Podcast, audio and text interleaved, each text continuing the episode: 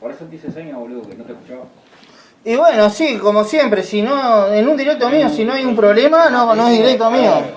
No sé ni de dónde, no sé ni de dónde mierda nos quedamos, pero vamos a arrancar de vuelta porque viste.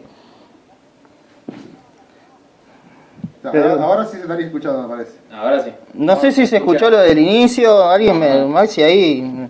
Si seguís ahí. Si seguís. Un abrazo. Sé que me escuchas, muchacho. Miau, miau, miau, miau, miau, miau, miau, miau. Gracias a toda la gente que le dio follow y eso. No sé si. Bueno, Slayer, antes de arrancar un poco a comentar la historia, eh, habíamos dicho, antes de darnos cuenta que estábamos cagando todo con el audio. Exacto, estábamos hablando como tres pelotudos y comiendo pizza. Cuando pasan 31 minutos vamos a arrancar el directo en serio. Vamos a- Exacto, 31 min- a los 31 minutos. No se escuchó nada antes, no nos contesta. ¿Cómo andas, cuñada? Todo tranqui. La Romy. Bueno, Estábamos diciendo, banda formada con 81 por los guitarristas. Kerry King y Jeff Hanneman.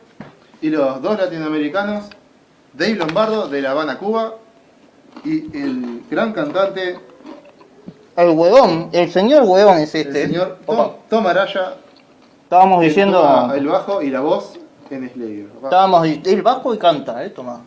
A coger. La gran motor, tío. Ah, La gran motor. La gran moto, sí, Si la gran sido- moto, totalmente. Ah, capaz que no. Bueno, musicalmente, obvio. Yo creo que también es como la saga Motorhead te tiene que haber influido en cierta forma.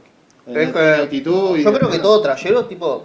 Sí, por sí. más que no, no le guste, tipo, alguna, alguna cosita de Lace of Space le quedó. Estás loco. Es ese tema, viste, que no, no. No, No puede ser que no te guste. Claro, no, no, de vuelta ahí. Es ese, es, es ese tema que falta en las películas, viste, de. Cuando hay una pelea de bar. Tiene que Claro, tira va a ser Ace of Space. Bueno, estábamos diciendo que, que pertenecía a los Big Four, con Anthrax, Metallica y Megadeth. Banda obli- obligada para el thrash metal.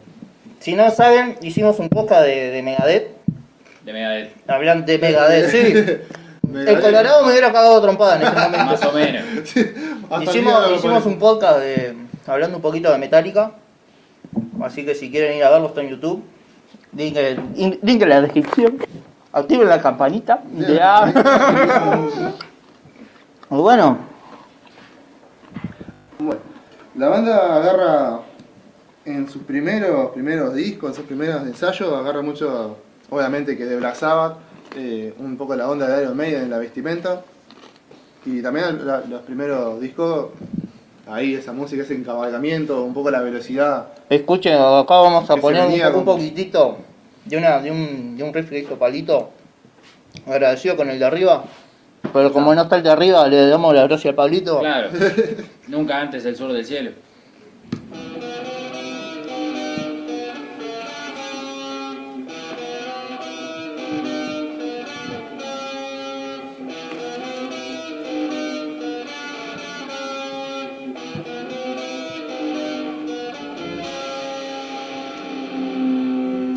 Muy Sabbath, ¿no? Eso arranca así. Se notan así las influencias. Por si no lo sabían, Joe Heaven estaba sonando, interpretado por Palito. Gracias. Palito, muy grande y siempre a- proporcionando contenido musical al canal. Muy grande, Pablo. También agarra mucha influencia de Judas Priest, obviamente por la vestimenta, la actitud, y de. y de Venom. Y aunque La- te, Venom. la- aunque te parezca Venom, mentira, la banda. aunque te parezca Ah, ¡Qué lástima! Todos los simbiontes. Que yo sepa no tuvieron no, simbionte por ahí. Y aunque te parezca joda, no, no, no tiene nada que ver ninguna de las dos influencias de, de- de los dos guitarristas, porque Kerry King era mucho más de Venom, de Judas Priest, de todo eso, y el finado Hanneman venía más, más del punk, tipo de los Exploit, de Black Flag, de todo eso, pero también le gustaba Incluso- Iron Maiden. Incluso Claro, es como, es como acá nosotros, tipo, Pablo viene mucho de escuchar Pantera, Seba viene mucho de Metallica y después se pasó al metal y yo vengo de Pide Chorro. Ya. Claro, Tenemos todo para hacer una. Sí, estabas contando, Seba. Eh, bueno, agarran influencia de Judas Priest, de Venom, y ellos eh, recurren mucho, mucho a la temática del satanismo y estar en contra de- de la religión cristiana, más que nada. Porque no tanto, no- obviamente no es porque ellos sean satanistas o No, porque no practicasen alguna especie de religión, sino porque ellos sabían, tenían bien claro, pero bien claro que eso les pegaba bien en el forro de los huevos a la sociedad americana. Además que Rick King tiene tremendo tatuaje acá que dice Dios nos odia a todos.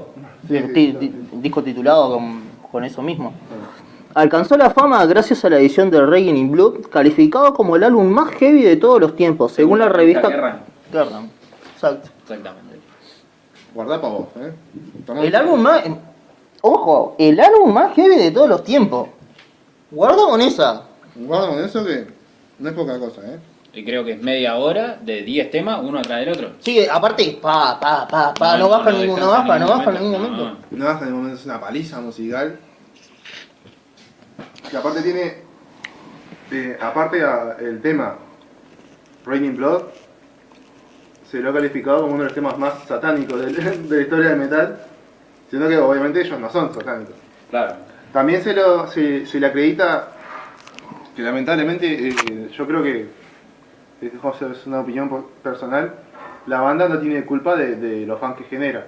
Exactamente. Y bueno, muchos fans de Slayer son medio skins, medio eh, neonazi, Sí, porque justamente Jeff Hanneman eh, le, le gusta la temática nazi, digamos, pero por un... Por un tema de. de- de- De no, este- no, no es fanatismo en plan de. Sí, yo soy nazi y High Hitler. No. Hitler. Le gusta coleccionar, tipo. Sí, es Historia, le, le gusta. el- el valor histórico. que- Eso mismo. que obviamente es negativo eso, pero está. Claro, sí, a pensar que también un poco la banda rompía con todo eso, porque todas las bandas glam de repente hablaban de cualquier otra cosa, y ellos de repente venían y te hablaban de asesinato, de muerte, de religión, No, guerra, satanismo, todo. de, de toda esa clase de cosas. Entonces, irrumpir en la escena musical así llama la atención. Sí, tipo. Bien, Ah, y su- sumando, sumándole a Hanneman, ¿no? La canción Angel of Dead. Así. Exactamente. Después una de las siguientes. O sea, El Ángel de la Muerte, basado en, Joseph Mengele, en Joseph Mengele, que fue el, el ángel de la muerte. el ángel, no, sabe, se le apoda el Ángel de la Muerte porque fue el que dirigió los, los experimentos de Auschwitz, donde era, era el, no sé, el, el purgatorio, el infierno era el- de, de lo que se te imagine, porque lo que se hacía en, en ese en sí, ese no, lugar, no, no, no se sabe, no se sabe. No se termina de, de- imaginar, pero ni, No, ni, ni, ni Jesús el Cristo. No, no, sí, salen, peli- más salen películas de terror y no son tan gore como el, realmente lo Como hecho ahí. hacia el flaco. No tiene nombre. no tiene nombre. Desde su debut en 1983, la banda ha lanzado 11 álbumes de estudio, 2 álbumes en vivo y 2 recopilatorios, y ha vendido más de 40 millones de álbumes solo en los Estados Unidos. Increíblemente tiene dos premios Grammy. ¿Dos premios Grammy? ¿Dos nada más? No, nada más que, bueno, Da, a ver, a ver, eh, Claro. eh, es según la, yo lo digo ahora tipo como ahora, con un Claro, Grammy, pero, pero... que, que una banda con la impronta que tiene Slayer, que venga y de repente se gane dos Grammy, sí, Claro, y con todo, con todo lo que Claro. atraía, digo, las acusaciones, y, y la iglesia, la iglesia pesaba. sí, le empezó a romper un poco los huevos. La iglesia pesa. Más en Estados Unidos. Sí, olvídate. Ah. Somos, También, ahora que estamos hablando del rey somos, somos todos cristianos y amamos al Señor, pero te vendemos un arma en Walmart. Claro, pero por ejemplo, ahora que estamos hablando del Raining Blood, hubo un poco de controversia también con una canción que se llama Altar of Sacrifice. Que aparecieron dos tipos que venían con una, creo que venían con una remera de Slayer o algo así, y agarraron una mina que era virgen y la, la hicieron pelota ahí como en, en tipo en un bosque así. Un, como un sacrificio. Claro, y Sí, le entraron sí. a romper las pelotas porque, claro, tenía que ver con, eh, en referencia a la canción Altar of Sacrifice de, de Raining Blood. Que bueno, es como digo, la, la banda tiene responsabilidad por los fans que genera, creo Por yo. supuesto. Digo, si el tipo es imbécil. y- Digo, claro, se le da- e- exactamente. Se le da por matar al otro, bueno. Claro, a ver, uno ya viene, no es por la musiquita que... Poner que le- la musiquita lo impulsa un poquito, ¿está? Porque tampoco... Sí, sí, se- se puede Pero el tipo ya viene de casa un poquito... Jaja, pipi Boleado bucú, de ¿no? mate y tira la tricina. ¿no? Ah, no. Bueno, sus dos premios Grammys, ¿no? Hablemos un poquito de ellos. Fueron en el 2007 por la canción Age of, Insane y el otro en el 2008 por el tema Final Six. Y han iniciado festividades mundiales como el, el Ozfest y el Down Global Festival. El que en su época era lo máximo que había. Claro, porque además a vos si le dijeron, che, mirá, no podés tocar en el gusto, no puedo tocar en el gusto, pija por el culo, armo el pez y a tomar por culo todo el mundo. Sí, vayas a cagar. A ver, Soy a mí mismo príncipe de las tinieblas. Claro, Hago mi propio show. Sí, se van todos bien a cagar. No. Bueno, eh, su primer disco publicado es bien a huevo. Es bien a huevo. La, la banda no, no tiene, a diferencia de otras que, que, bueno, se presentan un EP y se ganan algo de plata para que lo puedan grabar. No, y además ni siquiera contaron con ningún presupuesto. La plata la pusieron ellos y dijeron, lo hacemos de la forma más independiente del mundo. Eh, más, que, la- más que nada el presupuesto vino por parte de Tom Araya, que trabajaba de paramédico. Y el padre de Kerry King creo que fue que, que les dio un poco de plata El también. padre de Sí, se la jugaron los dos. Sí, y, y bueno, el po- pobre del Lombardo que era re- repartía pizza. Eh. O sea, es es un, un presupuesto de, de- de laburante ahí. Claro, es, como si, no sé, nosotros nos pusiéramos, tipo, Y- y, grabar un disco. Para, para limpiar un poco la imagen de esa de satanismo, ¿no? Que Tom Araya también creo que re- remar- marca y remarca en, en cada entrevista que se hace, que es lo que canta, es como, como quien canta en el trabajo, como, es como un trabajo. No es que él crea en eso. Es, es como una expresión artística, algo que, bueno, Claro. canto esto porque sé que da bronca. El padre de Tom Araya era sacerdote. O- o creo que es sacerdote eh, de alguna rama católica cristiana. Y son de una, de una familia súper devota. ¿eh? E incluso él eh, aclara ser eh, ¿cómo es? devoto. ¿Cristiano? Chau. La banda... co- De, Sí. de- de ahí, digamos, de, de ese conocimiento, sabe si, si- yo lo invierto, que, que- a, dónde, a dónde tocamos Claro. quirúrgicamente para, Eh, para hacer ese. claro. Claro, claro. Claro, le, le pasó la, le pasó la gran... O sea, es como la, la gran sábado. Tocamos música de miedo porque la gente le da miedo y le gusta. Claro, todo llevado siempre al- a un extremo. A un Siempre, extremo, siempre, extremo, siempre la gente, siempre la gente va a hacer lo contrario. Má- más los jóvenes. Acá, eh, a ver, hasta, hasta dónde llego sin que me cancelen, Blanco. Claro, sí, sí, sí. La banda comenzó a interpretar canciones de bandas británicas de heavy metal como Iron Maiden, Black Sabbath, Judas Priest y hasta de Venom.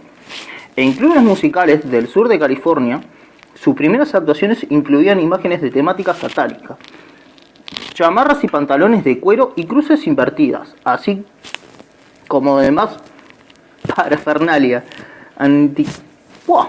parafernalia anticristianismo. Lo que, Sí, lo que decía, lo que decía hace. ¿Quién le, quién dijo? Sebastián. sí, al principio. Pablo, yo. Ahí es donde. los, tipos, los, tipos de primera ya dijeron, eh, yo quiero tocar de esta manera. A mí ponemos una cruz invertida y se puede sacrificar ¿Vos cabra. haciendo- Vos sabés que haciendo un paréntesis con eso de la, de la cruz invertida, yo siempre estuve en contra de eso. ¿Viste? Una vuelta hablando con un flaco que era cristiano, ¿no? Él agarré y me decía, yo no lo veo como algo ofensivo. Que no tiene nada que ver con lo que estamos hablando, pero está bueno el aporte, ¿no? Sí. Oye, la gente no te dice, no, eh, es algo malo. Acá creo que hay un sacerdote, no sé si es Pedro o es Pablo, que fue crucificado al revés, porque quería llegar más rápido al cielo. Entonces que vengan y que te digan, ah, no, la cruz invertida, que la verga.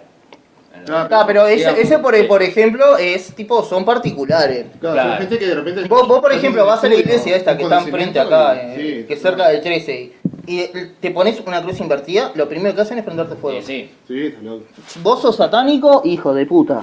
Bueno, de este, de este disco de Show No Mercy eh, se destacan tres temas: by the War, que para mí es mi favorito de este disco, eh, The Antichrist y Black Magic. Black Magic creo que no, no ha faltado en casi ni- ningún presenta en ninguna presentación perdón, en vivo. Black Magic creo que la toca siempre. No, y además siempre le preguntás a los más veteranos, los fans así Fans, de, sí. de, de Slayer, y te van a decir siempre Black Magic.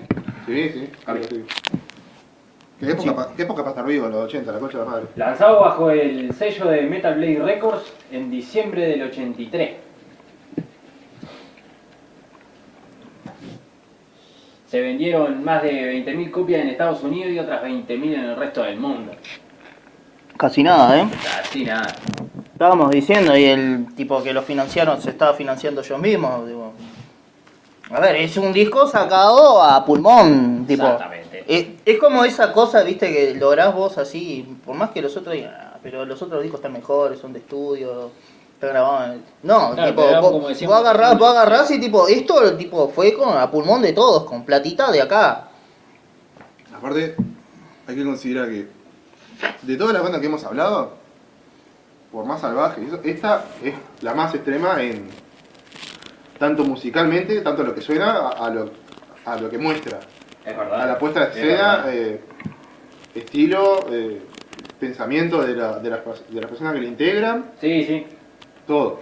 Y que un disco con todo eso llegue tan lejos, capaz que el número no impresiona. Pero en su Pero hay que, hay que tener eh, constancia de lo que viene atrás de, de Por eso. Y bueno, después de este disco se graba un EP, El Haunted de Chapel. Haunting de Jacob, sí. Y acá ya, ya entran más, más a thrash metal, más a, bueno, queremos ir más rápido, más fuerte. Y acá Sí, es donde como poniéndole un paso más, un paso un adelante. paso más adelante Sí. a, a velocidad, a Sin, brutalidad. sin contar que acá tipo encontrarnos un sonido, ¿no? Sí, sí, acá empieza el Slayer que, que todos recuerdan. El, el que menciona Slayer, la banda, suena así.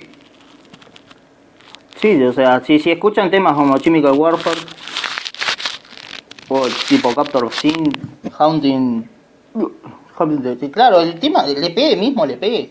No me pega, no. La y pu- esto lo, lo Mm. lleva a abrir para la banda UFO en Bélgica en el festival Heavy Sounds.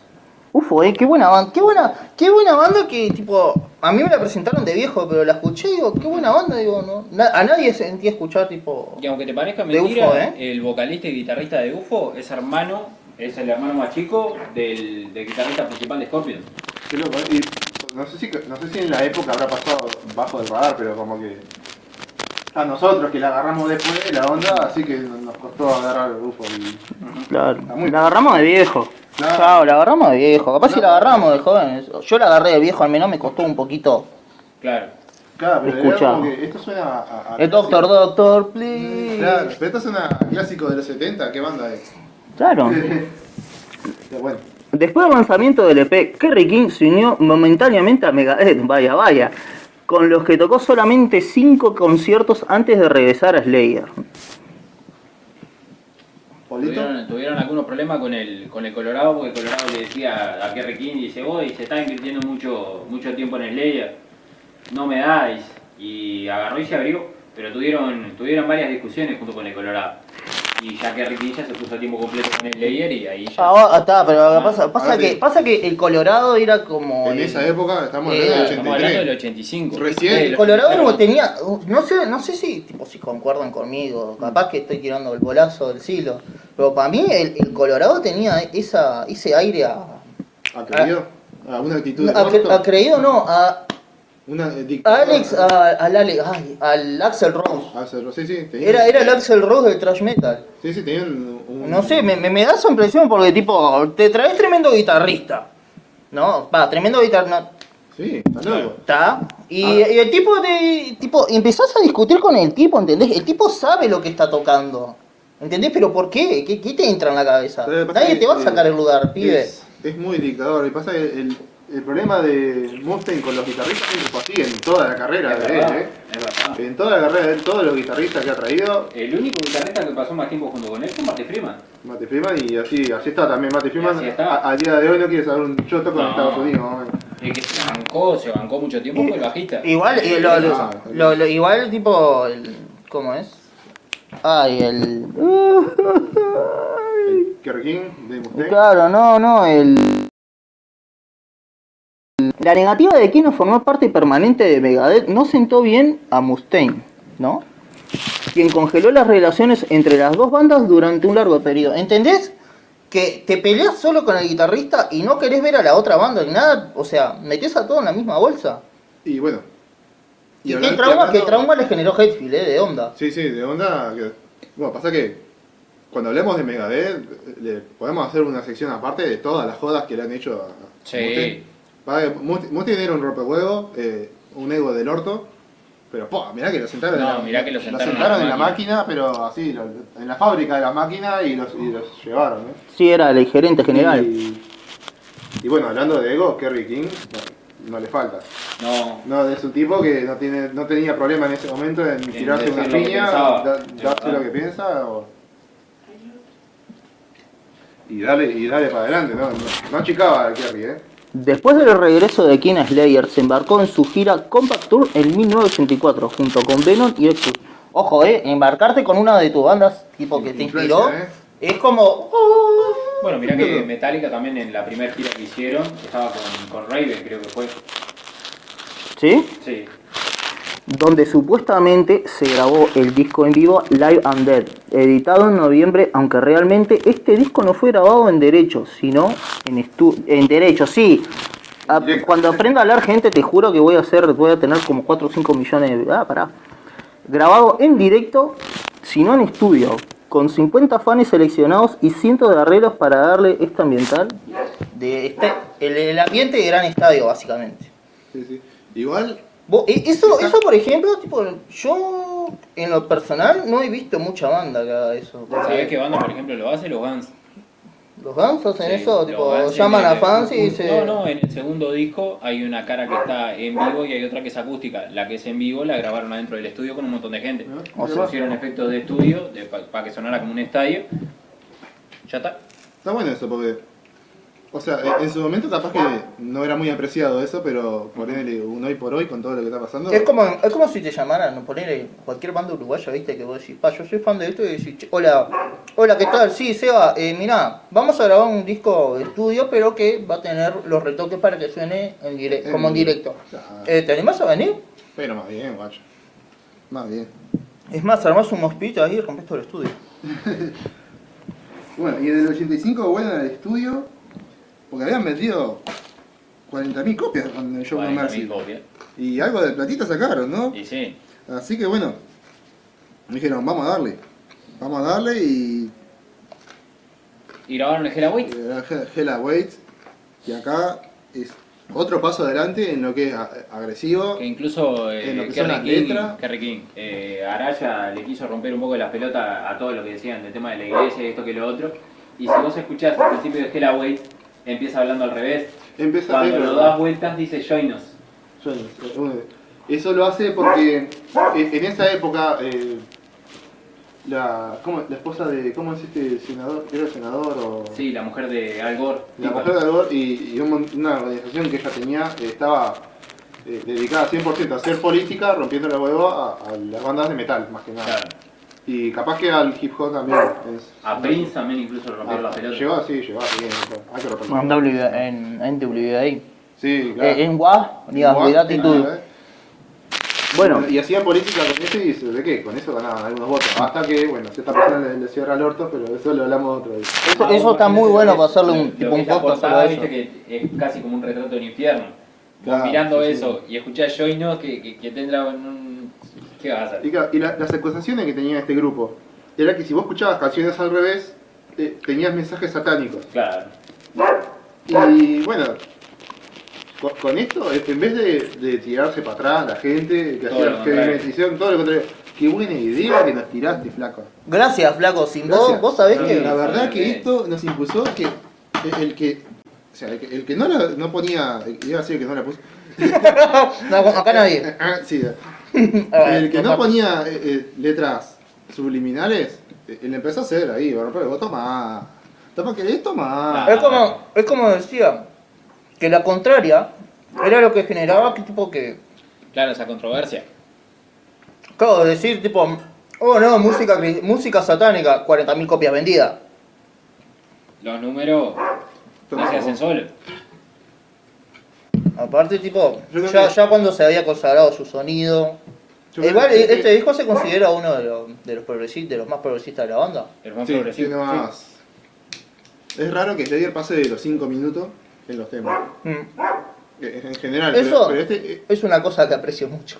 es salado. Y, y en la época, eh, en la época, digamos, de lo- de- entre 81 hasta 95 más o menos, un tema de metal promedio no baja de 5 minutos. No. Sí, sí, no baja. De- un promedio, ¿no? Digamos.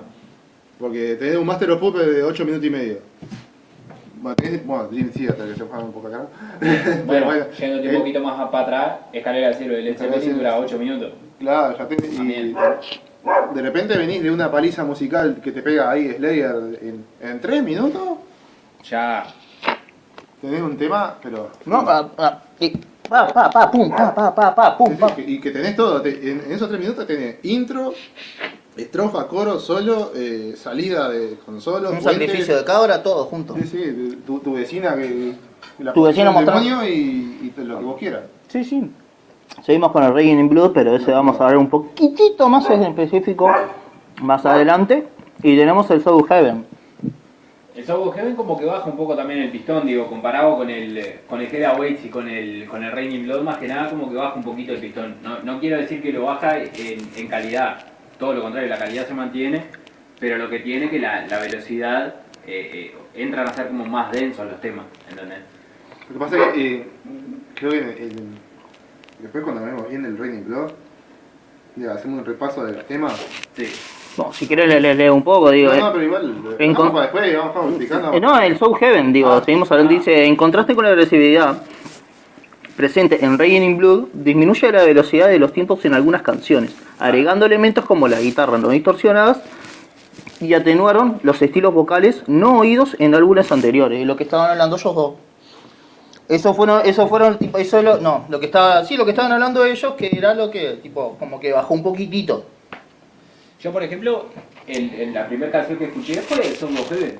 De Slayer, me acuerdo clarito que la primera canción que escuché fue of Heaven, en el lado oscuro. Está loco. En el lado oscuro. Qué, fa, qué bueno. En el lado oscuro. Bueno, uno, uno. Un especial, me acuerdo, del año 88, pasaron eh, Queensrÿche y después Slayer. Nada que ver. Qué loco. Pero, pero me encantó. Si hubo, si hubo una radio uruguaya que, que nos hizo el aguante con la música, fue la 91. Qué, Sí, ojalá, sí. Ojalá, sí. Por esa casualidad de la vida llega a escuchar Mario Bocinare y Jorge Polito. No es grande. Unos grandes No, abrazos, no, te juro. no. Algunos críticos los elogiaron, al demostrar su deseo de crear musicalmente y evitar sus respectivos, pero los nuevos sonidos decepcionaron a algunos de sus admiradores, quienes estaban acostumbrados al estilo de sus anteriores discos, aunque los fanáticos siguen divididos en el tema. Dos canciones del álbum, Mandatory Suicide and Soul of Heaven, ah, mirá el inglés, se han convertido en permanentes adiciones a la lista en vivo. Es que son, son temas muy poderos. Son temas muy poderos y son temas, eh, bueno, en comparación a lo que se venía haciendo, son temas más, más de pasar en la radio. Es verdad.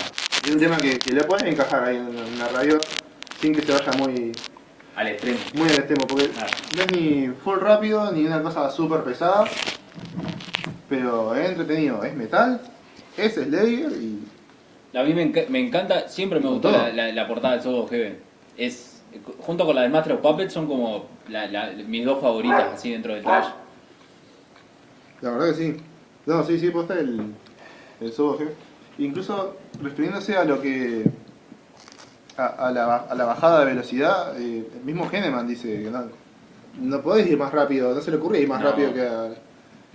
¿Cómo? que era Raining Blood. ¿Cómo lo haces para ir? ¿Cómo haces para ir más No, porque rápido? Claro.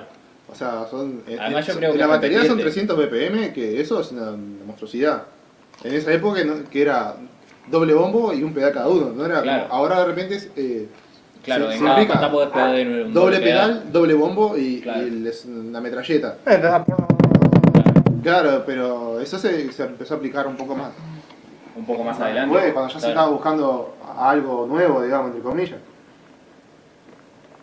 Digo, no había forma de, de hacerlo más rápido en ese momento. No se, tenés- sin, sin ser repetitivo. Sino, Además, a la hora de grabar tenés que comprimir mucho la batería y ¿qué se escucha? Un martillo nomás. Claro, y en esa época, con Claro. la limitación te- tecnológica que había para grabar, Estamos Todavía- de los 80. todavía, creo que hasta, hasta esa época salía en disco de pasta todavía. Todavía salían discos de pata. O sea- Recién se estaba, eh, creo que estaba terminando la era casi de, de cassette. No, no empieza ahí, después de la pasta viene el cassette. No, tenés razón, Porque el disco no viene hasta finales de los 90. de los 90, es verdad, es verdad, sí. Y imagínate que la, la calidad para grabar, o sea, la tecnología para grabar era Claro, complicada. era análoga todavía. Y bueno, y así todo llega. Soul Heaven se convirtió, en su época, en el disco más vendido de la banda, debutando en el puesto 57 de Billboard 200 y alcanzando por segunda vez en su carrera un disco de oro en Estados Unidos. No, Acá zapete. Ah, no, no, si no. no. Tenemos el Season in the Abyss. Después tenemos el Season in the Abyss, tipo en el 90. Aunque decía que no hay, que dice que, no hay buenas cosas en el 90. Eh, no sé, no sé No, qué, está, está muy errado. no sé qué calendario está, está bichando. Slayer volvió al estudio en 1989 con el productor Andy Wallace para grabar la continuación del Sound of Heaven. Cabe recalcar que los primeros, el Sound of Heaven y el Raining Blood, los produjo Rick Rubin. Season in the Abyss fue un regreso al sonido de Raging in Blood, aunque permaneció un sonido ligeramente más melódico heredado de su trabajo anterior. Claro. Porque además también creo que cambiaron de batería en el, en el Sound of Heaven. El disco salió a la venta en 1990 en el nuevo sello de Rick Rubin, American Records, quien se había separado de Def Jam por diferentes oh, por diferencias, perdón, con Russell Simmons, completo, Eh, copropietario de Def Jam. ¿sí? Sí. Miró el copropietario de la marca. Season in the Abyss debutó en el puesto 44 de Billboard 200 y alcanzó el disco de oro en el 92. El videoclip de la canción homónica del disco Homónima. El videoclip homónimo del disco eh, es el segundo videoclip de Slayer y se graba en las pirámides de Egipto. Con lindo fondo, ¿no? Ah, y es un poco antes de que empiece la guerra del Golfo. Y Slayer de, de vuelta hace polémica con estas cosas, porque a ellos les gusta meterle... Si, hay algo que también es parte de, de la cultura estadounidense, es la guerra. Y a ellos les gusta meter el, el dedo en la llaga y bueno, se, se estaba por desatar la guerra del Golfo. y- O sea, no es que ellos supieran, pero claro, ya que estamos, toma, te meto el dedo en la llaga acá te doy un tema que se llama War Ensemble. Y que, que te está criticando todas estas cosas que la intervención militar que hace Estados Unidos cada tanto que se aburre. técnicamente hablando, se dobla la voz de Tom en Temptation y se incorpora la voz de un niño en Dead Skin Max. Mirá vos qué bonito. Ah, sí, sí se escucha. Como. A, a mí igual me gusta el tema, pero cuando suena como que en vivo o algo, porque mismo que la, la voz de pibe está medio. ¿eh? Está, medio raro ahí. Sí, trata sobre el, el asesino en serie Ed, Ed Gein. Ed Gein también, ¿no? Sí, Ed Gein. Sí, bien. Mm, Sí, yo qué sé. English, gente, English. Sí, somos uruguayos, tampoco nos piden mucho. Con el objetivo de presentar el disco, el Layer se unió grupos de la talla de Megadeth que solucionaron, parece, Colorado se dio un poquito, se dio cuenta de que es medio pelotudo, acabando así con sus pasadas diferencias.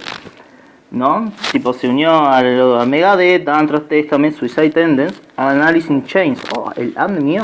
Ah, claro, además era raro también ver una banda de grunge junto con dos grandes del metal, ¿no?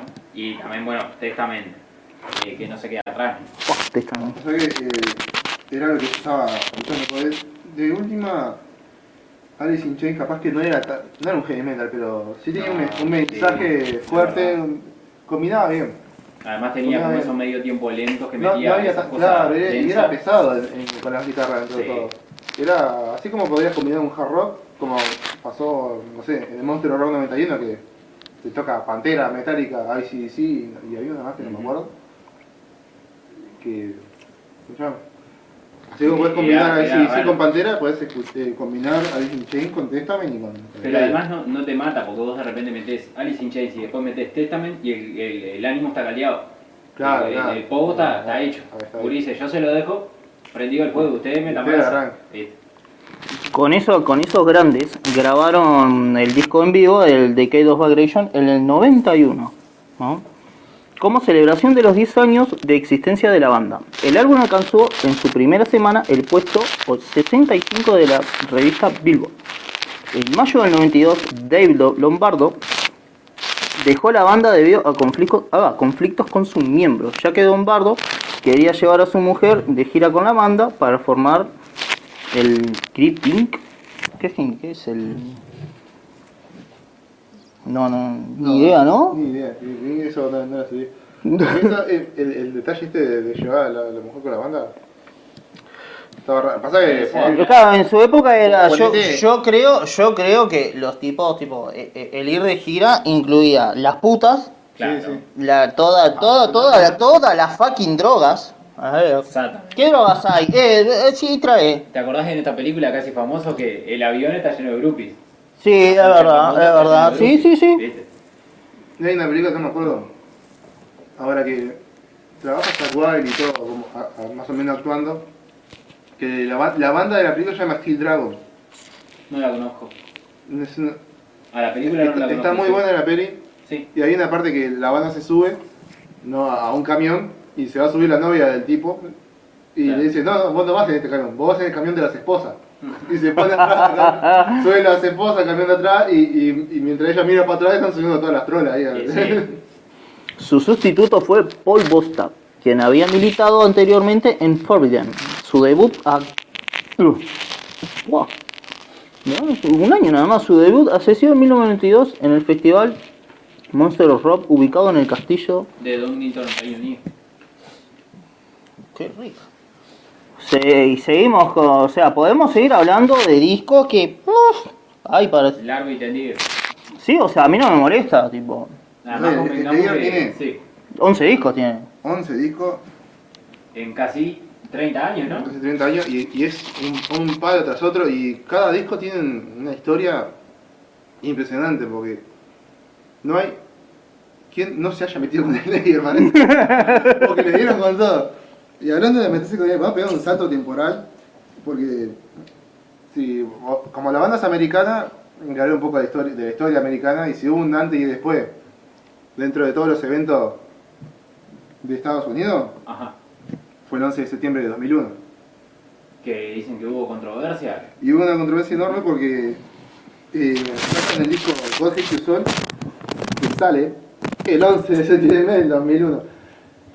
Y, Y y- la cultura. Ah, la académica- cosa, ¿no? Porque es un disco de Slayer con todo lo que significa, con todas su- sus letras, su agresión, con ese, esa metida de dedo en la llaga a la cultura estadounidense y te sale el día del atentado que a ver, pudo haber sido una coincidencia, una muy mala coincidencia. Una, sí, La- lamentable. lamentablemente hubo atentados terroristas en ese día, por eso tipo tanto la, la no, No, ahí sí que no hubo quien no le diera palo. y y- sí, Incluso, jo, incluso se, se les puede entender. Con, con los otros, bueno, te lo discuto, gente, pero Claro. acá se puede entender. Porque tenés como temas como Disciple, como, bueno, God Hate You Soul. Además dice Dios nos a todos, sí, bueno. Es un cachetazo a la cara. Sí, está. aparte quema la liga, Y ¿no? Tampoco ayuda mucho. no, sí, sí, quema la liga porque, tipo, bueno. Ahí, ahí fue cuando subieron su primera nominación a un Grammy por Disciples, pero perdió contra Chism, Chism, no sé cómo se pronuncia. Nin- Ah, sí, de Tool, son, tiene. Chism Shisn de. Tool, sí, Shins, va. Eh, open English, gente. Sí, sí, sí, Guay, sí. sí. Los asentados, eh, los asentados, sí, claro. Los atentados del 11 de septiembre paralizaron la gira de la banda que tenía pensado llevar a cabo en- por Europa debido a las restricciones en los vuelos de todo el mundo. La mayoría de las bandas originales que iban a tocar, a, a tomar parte en ella, prefirieron volver a casa, dejando solos a Slayer y a Static X. Cradle of File, eh, Amor, Amorphis. uh, Infle- Amorphis, Inflame. Inflame y Children of Bodom, y Necrodeath. sustituyendo Sustituyeron a, A Pantera, Pantera. a Hazard y Vision of Disorder. Igual. Eh, igual hubo. No, a ver, Sí, no, no fue desfavorable, ¿eh? no, no, por eso no, pero cambiaron, cambiaron tremendas bandas y de, y de Pantera vamos a hablar más adelante. Yo sé que claro, para Estados Unidos. claro, Fue- sacar a Pantera fue un, un claro. golpe, ¿no? Pero. Y tanto Inflame, Cradle of Filth y of Bodom estaban en su, mejor época. Sí, ahí, en, el 2001 ya Ah, estaba- ya estaban estaba- con todo ya. Children of Bodom, que, que fuera de estas bandas las que más seguí, esa debe ser una de sus, mejores épocas. ¿Sí? De, Mm, ah, ¿no? Hecho bolsa no- por el no alcohol, todo lo que quiera. Sí, bueno. Cuando no comían asado. Bueno, no sé. Sí, dejaban todo el asado. El baterista de la banda, Paul Bostack, se vio forzado a abandonar la banda debido a una lesión crónica en su codo que le pedía tocar con facilidad, ya que fue sustituido por Dave Lombardo para finalizar la gira europea. Y, y acá como que vuelven a la, a la formación original y se graban un pedazo de DVD.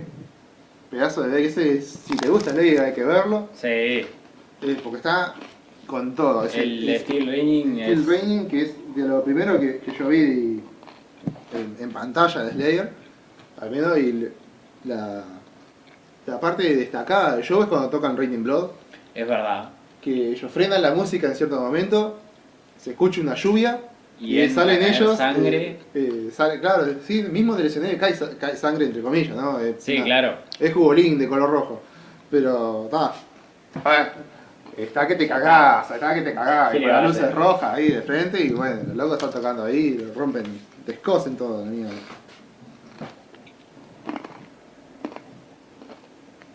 Y bueno, después de este DVD, eh, hacen. Perdón, un- hacen 250 conciertos entre el 2002 y el 2004 más o menos. Entre ellos estaba Lozfest. y bueno, El OFT de 2004, que ahí- el Download Festival y una gira europea con Slipknot. Estás loco. Mirá que, mirá que hay cada cabecita dura a veces en el metal que dice que estas bandas no combinan, no sé qué, no sé cuánto, y cuando te querés acordar, Tocan Mira, juntos. esos dos Está, monstruos ahí está bien esos dos, están tomando cerveza, dos, ellos Claro. dos. Y bueno, en, en esta. En, en este show eh, pasa que eh, creo que la Survey se, se trasladó porque se- no sé qué se enfermó, si se había quebrado o qué. Mm. Se, se enfermó, sí, se enfermó con Sí. Y sí, Metallica se había quedado sin batería y no se iba a bajar Metallica. Estaban en pedazo de época que ellos habían vuelto. Sí, Dave, Dave Lombardo y Joe Jordison tipo tocaron algunas canciones con la banda. Ellos, Metallica, claro.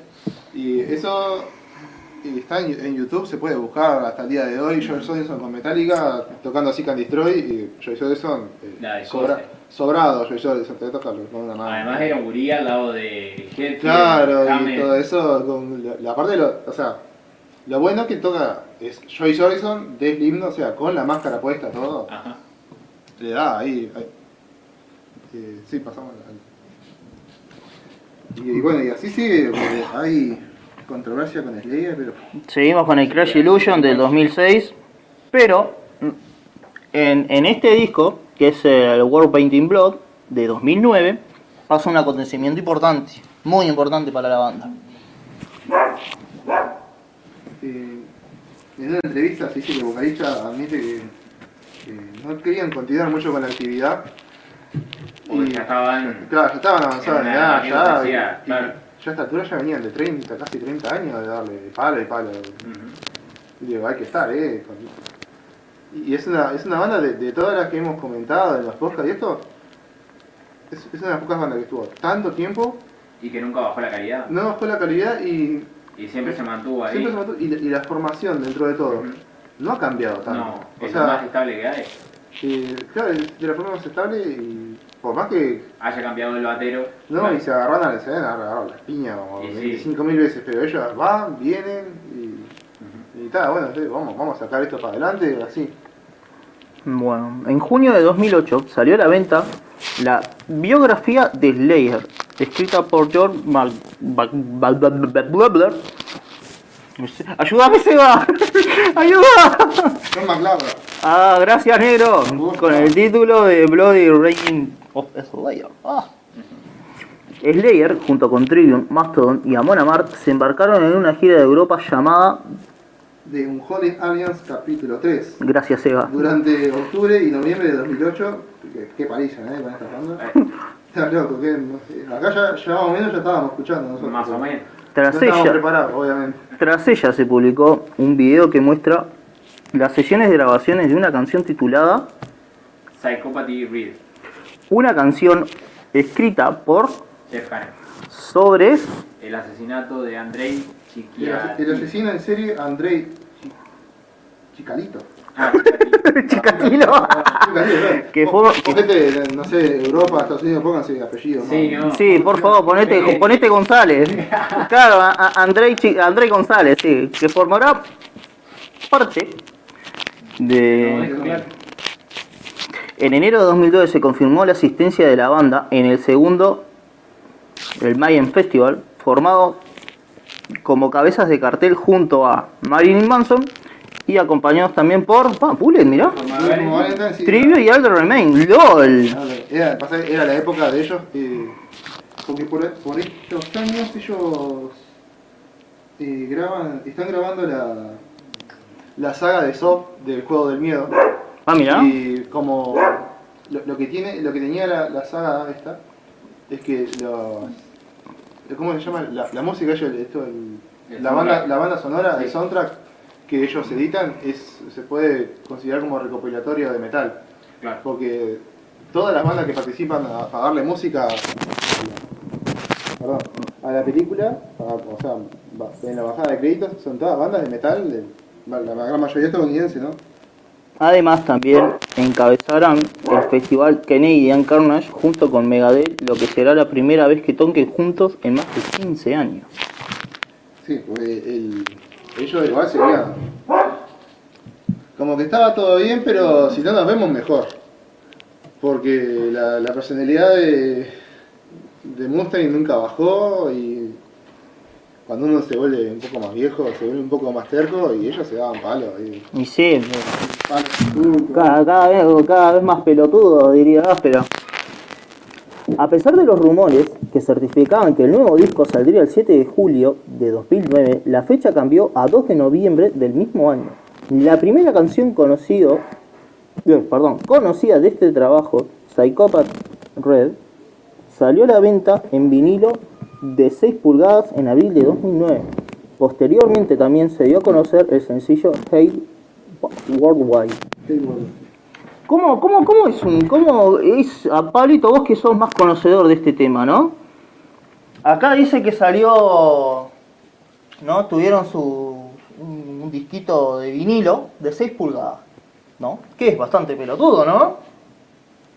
No, no, te pregunto, eh, tipo 6 pulgadas, eh, un mastodonte. No, no, tampoco una cosa tan finita, pero tampoco una cosa tan gruesa. Digo, Ah, es pesado lo eh, suyo. Era pesado, Ah, claro. Era pesado, ¿por qué? Porque Claro. es Slayer, papá. No, pero una, una, una mejor calidad. El, ¿Cómo se dice? El, el vinilo, creo que cuanto más grueso, eh, como que se disfruta más, como que tiene otra... mm, Otro otra- sonido. como otra textura, de repente. Es como comparar, no sé, una versión remasterizada del Raining Blood y una, un remaster, ponele de este año. O sea, cambia la calidad de sonido. Vos te pones los auriculares, lo escuchás en un, eh, en un equipo de sonido bien, se escucha mejor.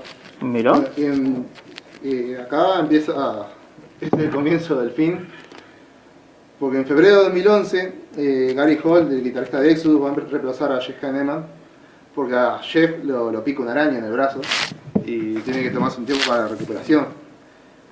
Y esto, Aparte le, le causó parálisis. Una araña es una abeja. una araña, ¿no? Una- abeja no- Sí, por, abeja, perdón. por más, por más que te haya picado, la, Sí, la sí.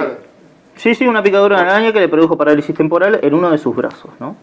La banda y en general el mundo del metal esperaban el regreso de Jeff a los escenarios, pero el 2 de mayo de 2013, eh, de- de- de- de 2013 Slayer anunció la sorpresiva muerte del guitarrista a causa de una infección hepática, posiblemente relacionado por el consumo excesivo de alcohol. Gente, tomen con precaución. Es que es muy probable que. ¿Cómo se le juntó todo? Lamentablemente es que justo que lo pique una araña. Porque en- entre todo.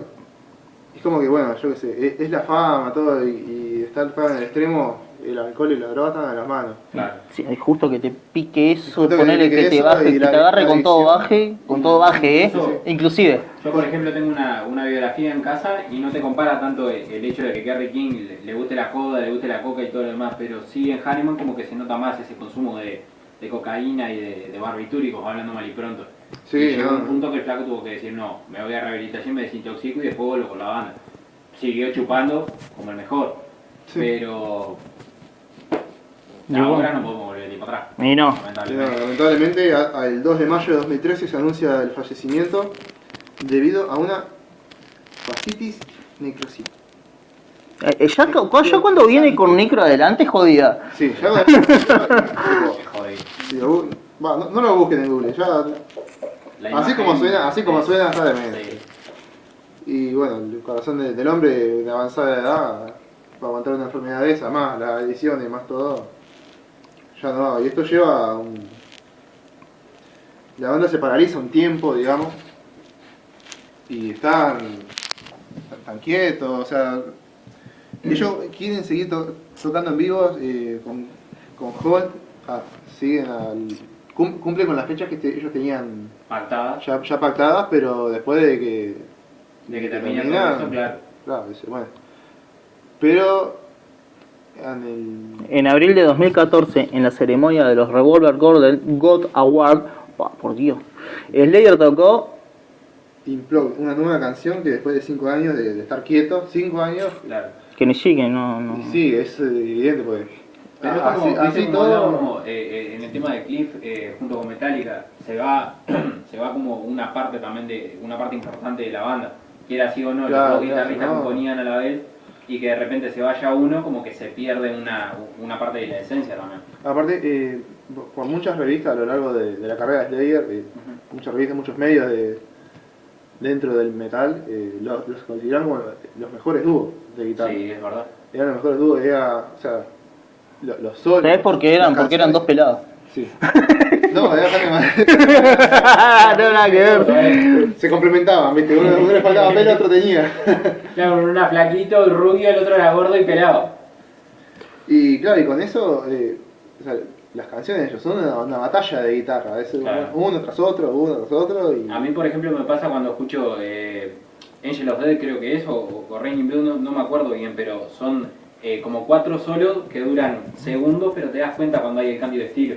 Porque eh, Hanneman era, era mucho más melódico, de repente a Kerry King le chupaba un huevo todo y te metía una nota Sí, atrás de la todo, todo distorsionado ahí, ¿no? Claro, y Hanneman era como un poco más como un poco más centrado, como le metía un poco más melodía. Dentro de esa crudeza y de, de- de- de- de la agresividad, era meter melodía en, en el no es fácil.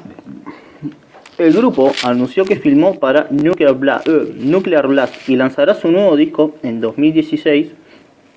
2015. 2015, Perdón, 2015, eh, con sí. Holt que toma el puesto de Hanneman, que ya, ya lo venían, ya lo tenían de amigos. Claro. también, eh, así como se llevaba mal con Megadeth, que con, con Exodus eh, estuvieron muy, muy cercanos dentro de toda la banda. Hay que bancarlo, ¿eh? A pesar de, loco- de que no participaran, de que no, perdón, que no participaría en la composición de las canciones. En junio anunciaron una gira por Estados Unidos con 17 fechas confirmadas, junto con Suicide Tendencies y Exodus. ¿no? El 22 de enero de 2018 subieron un video de 30 segundos en sus redes sociales en el cual repasaban a través de fotografías de la banda en sus distintas épocas sus 37 años de carrera y confirmando así una última gira mundial antes de separarse. Y incluso aunque te parezca mentira, eh, Gary Holt hace, ¿te acordás cuando a Hetfield se le prendió fuego parte del cuerpo cuando estaban tocando Fade to Black en, en Toronto, en, en Ah. Canadá? Él fue el que lo sustituyó a, en la parte rítmica a pero Hetfield. es, es lo que. Te, das cuenta que tenía laburo. dentro- se ve que eso un, un corazón tiene con, con la gente que. Y, y aparte, no, eh, tanto Slayer como Metallica tienen de banda referencia a Exodus. ¿Sí? Eh, Sí, entonces. Ujú. Y como el cambio que- fue parte de Exodus. Sí, es verdad. Y digamos que, que venga un, un integrante mismo y diga, vos, ven, yo le saco la gamba. Estás loco, ¿no? Claro. Yo- Da, da- da que, da- da que hablar, ¿no? Y Y la, esta gira final termina en noviembre del 2019 Arranca en mayo.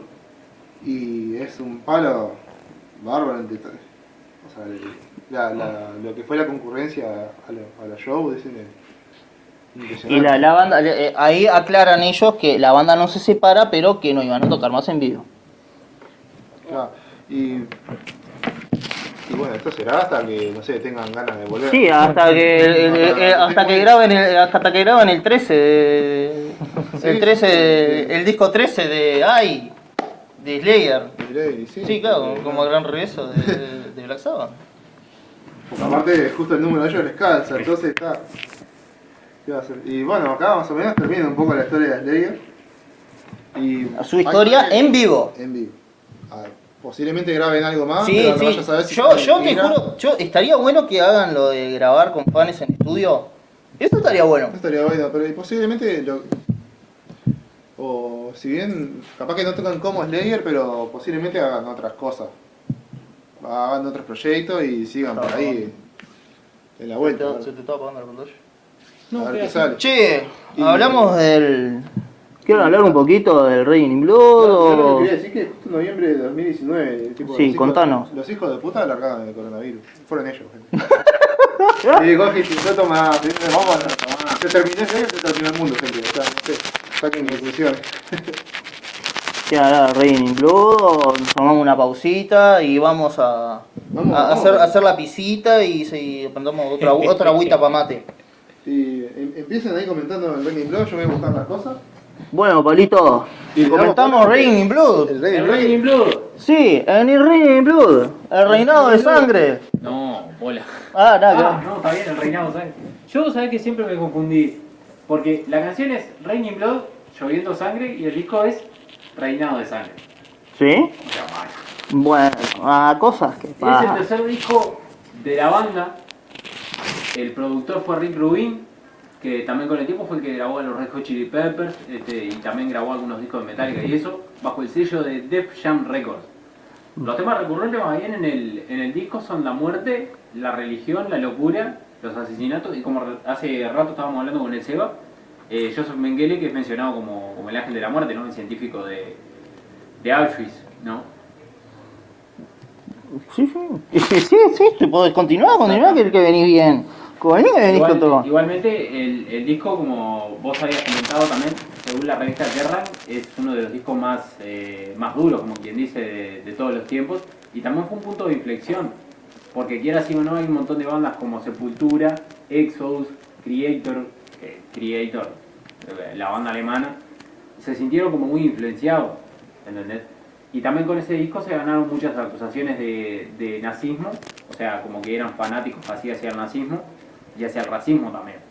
Parte también de- del tema del, del nazismo tiene que ver con el, por lo que vos comentabas hace un rato de Hahnemann, Sí, sí. que que- con el tiempo el, el flaco un día tipo, se le acercó un fan y le dijo, che, mira, tengo una cruz alemana acá de, de caballero de la Segunda Guerra Mundial. ¿Cuánto me dan? Fueron 10 mil dólares, se los puso arriba de la mesa, se la regaló y la tenía, tipo. El tipo tenía un montón de trofeos, hacía la casa, ¿te acordás como Dio? Sí, sí, Tenía sí. espadas y todo Sí, eso. Dio era así con todo lo medieval. Claro, el flaco tipo coleccionaba esa clase de cosas y solamente por coleccionar eso ya lo tiraban de nazismo, o sea, de, de, de nazi. Ah, sí, pero- la, la gente, la gente y su... La gente y su aire, diría Nami League of Legends. Y el disco también eh, cayó en, eh, en un buen momento si te pones a pensar, porque junto con él eh, venía atrás el, el Master of Puppets de Metallica. ¿Sí? Sí, y Vamos. el, el, el Master of Puppets y el Lamont the Living de, de Anthrax. ¿Qué año para estar vivo, gente? ¿El 86? Va, loco, que tenía, que tenía 15 años en el 86, si no te salía barba, te salía ahí. el rey de Buff fue Sí, boludo, debe ser tipo. Vos mirá lo que salió. Pa, el Master of Puppets. Mirá lo que salió. Pa, el Rating Bro. Mirá lo que salió. Pa, con dentro. Sí, ¿no? Y, y en Europa, tipo, no sé si justo el mismo año. eh, ya, ya lo estaba arrancando Creator y. Era lo que yo estaba comentando, que Cosas, Creator, por ejemplo, fue una de las bandas que se sintió como más influenciada por el sonido del, de Bueno. Raining Blood. Sí, sí. El Creator es, es- no, no es el Slayer alemán, pero. Sí que tiene. Sí que combinan bien las dos juntas, ¿no? Sí. ¿Ves que saltás de un tema al otro? El Rey in Blood fue grabado y producido en Los Ángeles con Ricky Rubin. Este álbum significó la primera experiencia profesional del jefe de la discográfica con el heavy metal y su perspectiva original llevó a un drástico cambio del sonido de Slayer.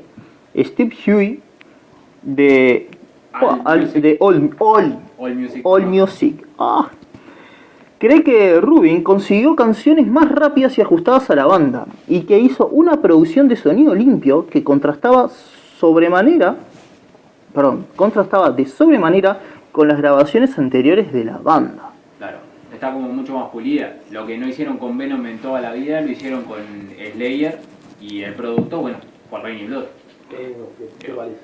Esto dio como resultado un drástico cambio del sonido de Slayer, además de cambiar la percepción de los seguidores respecto a la banda. Araya ha admitido que sus dos anteriores trabajos ni se le acercan en cuanto a la producción. El guitarrista Kerry King, Kerry King, por Dios, qué, qué estúpido que soy. Después diría que era como wow, se, se oye todo y esos muchachos no solo están tocando rápido, esas notas entran en su tiempo. Incluso según cuenta la leyenda, Kerry King empezó con clase de guitarra cuando empezó a grabar este disco. Ah, loco. ¿Sí? Oh, Sí, porque Kerry King era uno que, si bien tiene su estilo propio, eh, toca huevo. O sea, tocaba más de oído que, que de saber. Pero hay que tocar. Hay que tocar, ¿eh? Hay que tocar, ver, King. eh. Hay que ir a esa velocidad. Hay que tocar como que King, fuera de joda. Hay que, hay que ir a hacer- hay que meter un, un solo como el, final de Running Blood. Escuchame, hay que meter un, esa tormenta sónica de, de do- a dos guitarras. Y a- cosa a resaltar de, de la batería, porque Dave Lombardo. Ah, la locomotora Dave Lombardo, es, es un referente a la batería de heavy metal. Es verdad. Capaz que.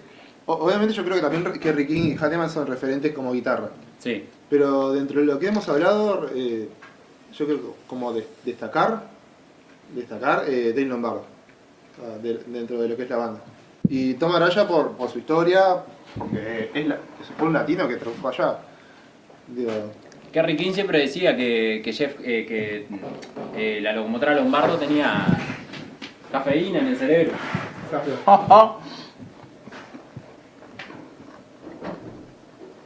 Bueno, estoy hablando que yo estoy masticando como un campeón. y Lom- Lombardo en, en este disco llega a los 300 BPM en, en la batería. Diego. Eso es tipo, una, una brutalidad para la época, incluso al día de hoy. Porque es son 30, 300 BPM a, a huevo. Ahí tocado a, a, a prolijo. Además es, es como decía recién Camilo, eh, las notas entran en tiempo, ¿entendés? Capaz que de repente en el, no sé, en el Hell Awaits o en el primer disco, en el Show No Mercy, capaz que te podías permitir errarte, que eran los primeros discos como quien dice. Pero ya en el Raining Blood se escucha todo como a, a metrónomo. Y anda a escucharte un metrónomo y a, a sacarlo así a huevo. No, Digo, sea mal. Y yo creo que yo creo que- sigo creyendo, eh, capaz estoy errando, pero yo creo que en la época no se usaba el doble pedal. Se usaba Eh. doble bombo, pero doble pedal no se usaba. O sea, es Creo que, creo que lo- lo- los 21 que usaban, por lo menos que, que yo recuerde, eran Lars y el, el batero de, de Deep Purple. a, a- a doble pedal. A doble A, pedal. do- a doble pedal, doble bombo. A doble pedal, doble bombo. Aunque el álbum recibió radiodifusión, fue el primer álbum de la banda en entrar en la lista de los Billboard 200, debutando en el puesto número 127 y llegando al puesto número 94 en su sexta semana. El álbum también llegó al puesto número 47 de la lista británica de álbumes y el 20 de noviembre de 1992 fue, terci- eh, fue certificado oro por la RIAA en Estados Unidos. ¿Vas bien? Eh, el disco se, se convierte en lo que es un referente al metal extremo. O sea, Es eh, es muy probable que de, de acá en adelante eh, Ya nada fue. ya nada fue lo mismo. Ya nada fue lo mismo. eh, si se está, lo que se estaba gestando, hay un estilo que se estaba gestando de a poquito, de a poquito, que era el death metal y, el black metal, y ambos, por más que son dos ramas diferentes, ambos tienen una referencia acá. Una- el-. Dame un segundito, que agarro los apuntes. Sí, gente, acá nadie estudia. No sé qué quieres hablar de su legado, de la marcha de Lombardo, Yo, por ejemplo, te quería decir algo sobre el, sobre el productor. de Gino. Rick Rubin, por ejemplo, llegó a producir, después de, ¿cómo se dice?, del de Raining Blood, el Blood Sugar Sex and Magic de los Red Hot Chili Peppers, que lo grabaron en una mansión, y el Dead Magnetic de, de Metallica. Dato. Y vos lo ves al flaco, incluso llegó a grabar también a Shakira y a, y a Katy Perry, nada que ver. No, sí. Pero el flaco. Los dos extremos. que- claro, y vos lo ves y es un hippie. Tiene el pelo re largo, la barba tipo por el piso, pero el flaco vos le decís, che, mirá, te animás a producirme, y si él ve que vos metés para adelante, él mete huevo. ¿viste? No sé de qué quieren hablar. O tipo terminamos y seguimos con la otra banda. No, no. Eh, Que, no, yo quería comentar que, por ejemplo, el disco empieza con Angel of Death, que ya por la temática, es un- ya solo por lo, por lo que habla, ya es una bomba. Eh, habla de los horrores de- que se llevaron a, a cabo en Aswich y lo- los describe literalmente. Por eso su pain. Bueno, la letra la, la buscan, ¿no? Esta gente dice, se van a dar cuenta que hace una, una pequeña reseña de lo que se hacía. Y ahí es donde viene la controversia, porque es eh, para darle palo la gente decía que esto, eh, se estaba impulsando, se estaba a- avalando lo que se hizo cuando realmente se está describiendo, o sea, se está dando un dato histórico. Ahora, yo no entiendo, qué los estadounidenses No entienden, no entienden el inglés, ¿no? Eh, se ve que. No, pero igual eh, hasta el día de hoy hay cosas que vos decís. Por ejemplo, la, la de Born in the USA. Claro. ¿Se, mal, claro. mal- se malinterpretó la letra? En Bonnie de USA, Donald Reagan llamó tipo a una, ¿cómo se dice? A una... co- Como que lo quiso felicitar tipo a Bruce Springsteen y metió a un montón de gente así, pero Born in the USA trataba de otra cosa. ¿entendés? Claro, Porque era- decían que yo me fui a otra tierra a matar gente amarilla. A sí, ¿eh? ¿Entendés? Pero no, no, es que hay mucha gente que le cuesta la ironía, le, Era- cue- le cuesta el doble sentido, Exactamente. leer entre líneas y eso al metal le va a pasar siempre. Nunca va a cambiar. No, no, no, no, nunca. Yo creo, es más, si, si no te pasa, posiblemente lo estaba haciendo mal. Bueno, Terminamos, terminamos el disco y apuntamos el trago porque se viene Bueno, también Sí, sí, una abandona. Se viene la banda para tomar trago. vamos los pies. Así que, ¿me por acá? No, ¿querés seguir hablando? ¿Querés agregar algo? Palito, No, tranqui. ¿vos terminaste? Sí. Yo, para mí, yo terminé un poquito. O sea, vos que sos el, el señor de que estudia. No, no, después Usted- podemos, podemos pasar el paso nomás, porque el, el, el Raining Blood, gente, hay que escuchar. Mientras, Porque- mientras nuestro, nuestro amigo. que eh, es, es un disco que eh, es entretenido, son, es media hora. Eh, pero es una paliza de Esa media, media hora. hora. Esa media hora eh, Es la media hora. Yo me acuerdo de la primera vez que escuché el Raining Blood, lo escuché contigo en mi casa, ¿te acordás? sí, sí. Que tenía el, el huevito chiquito, lo puse te- tenía un, uno de los Stones y, y el de Slayer. Y el Raining Blood tipo lo tenía ahí y me dijiste, poné ese. Poné y fue Ah, media ah. hora, uno ¿Vos, Nero, la primera vez que escuchaste Slayer? Vamos a hacer un tipo un, una transición a Pantera mientras Pablito se prepara ese traguito. Vos, ¡Ah! esto- porque lo que viene es para tomar. Tenemos las preguntas. No, eso viene tipo. al- Ah, vos porque no estuviste, tipo, eso viene al final, al final. Claro, sí, sí, me acuerdo. Me, me acuerdo que eh, eh, estuvo mi espíritu acá.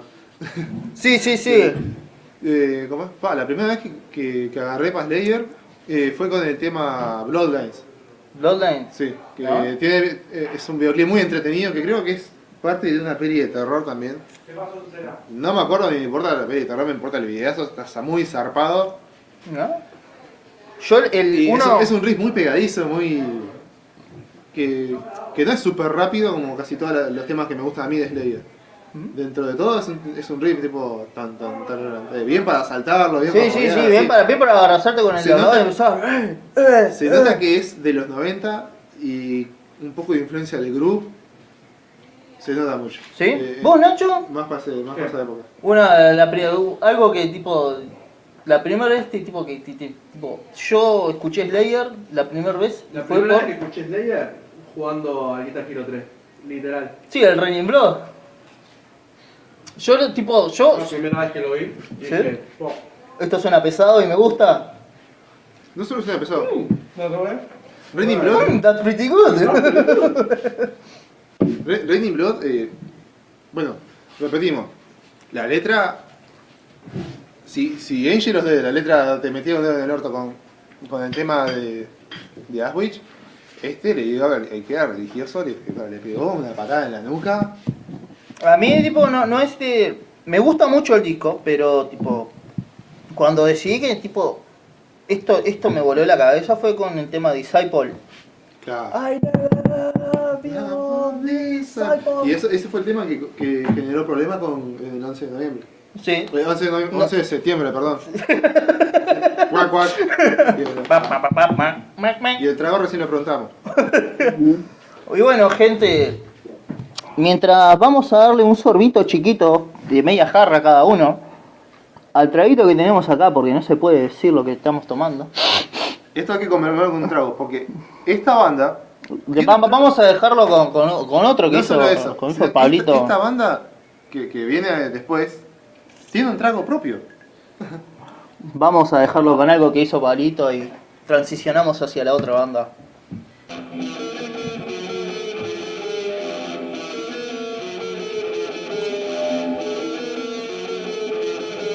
Trago propio Oh, y ahí transicionamos. No.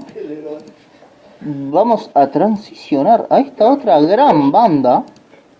¿Quiénes No. vienen- ¿Quiénes vienen ahí? Y vienen los Son señores. los Cowboy from Hell. Sí, sí, sí. Sí, sí, sí, sí, sí, sí. Los señores de la banda de Panchera, acá entre los amigos. Banda, la verdad que a mí me pegó bastante fuerte esto. Me- incluso de tipo más que metálica. Sí. Porque me, me cambió totalmente el sonido que venía escuchando. A vos, Pablito, ¿cómo, cómo, cómo transicionaste de lo que venía, tipo, lo que venías escuchando a Pantera? Mm. ¿Qué fue? ¿Qué fue? ¿Qué fue? ¡Pum! Ahí. Lo primero de la noche a la mañana, Domination en vivo. Domination, sí, por Dios. en vivo. ¿Vos, Nachito? De lo que estabas escuchando, vos escuchabas Paramore, si no me recuerdo.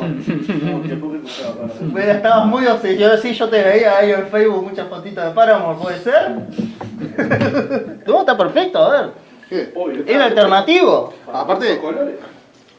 Eh, Es un rock lindo ver, para escuchar me ahí. Para me subirse gustaba- al bondi y escuchar Paramore, yo qué sé. Claro. También, también me gustaba Paramore, bueno, las cosas como son, porque había una minita que me gustaba, tal, pero eso, eso no- bueno. Eh, también había, había muchos, muchos presentes. chamullo. Muchos presentes acá, ¿tá? Escuchaban Paramore por la prima de un amigo en común que tenemos.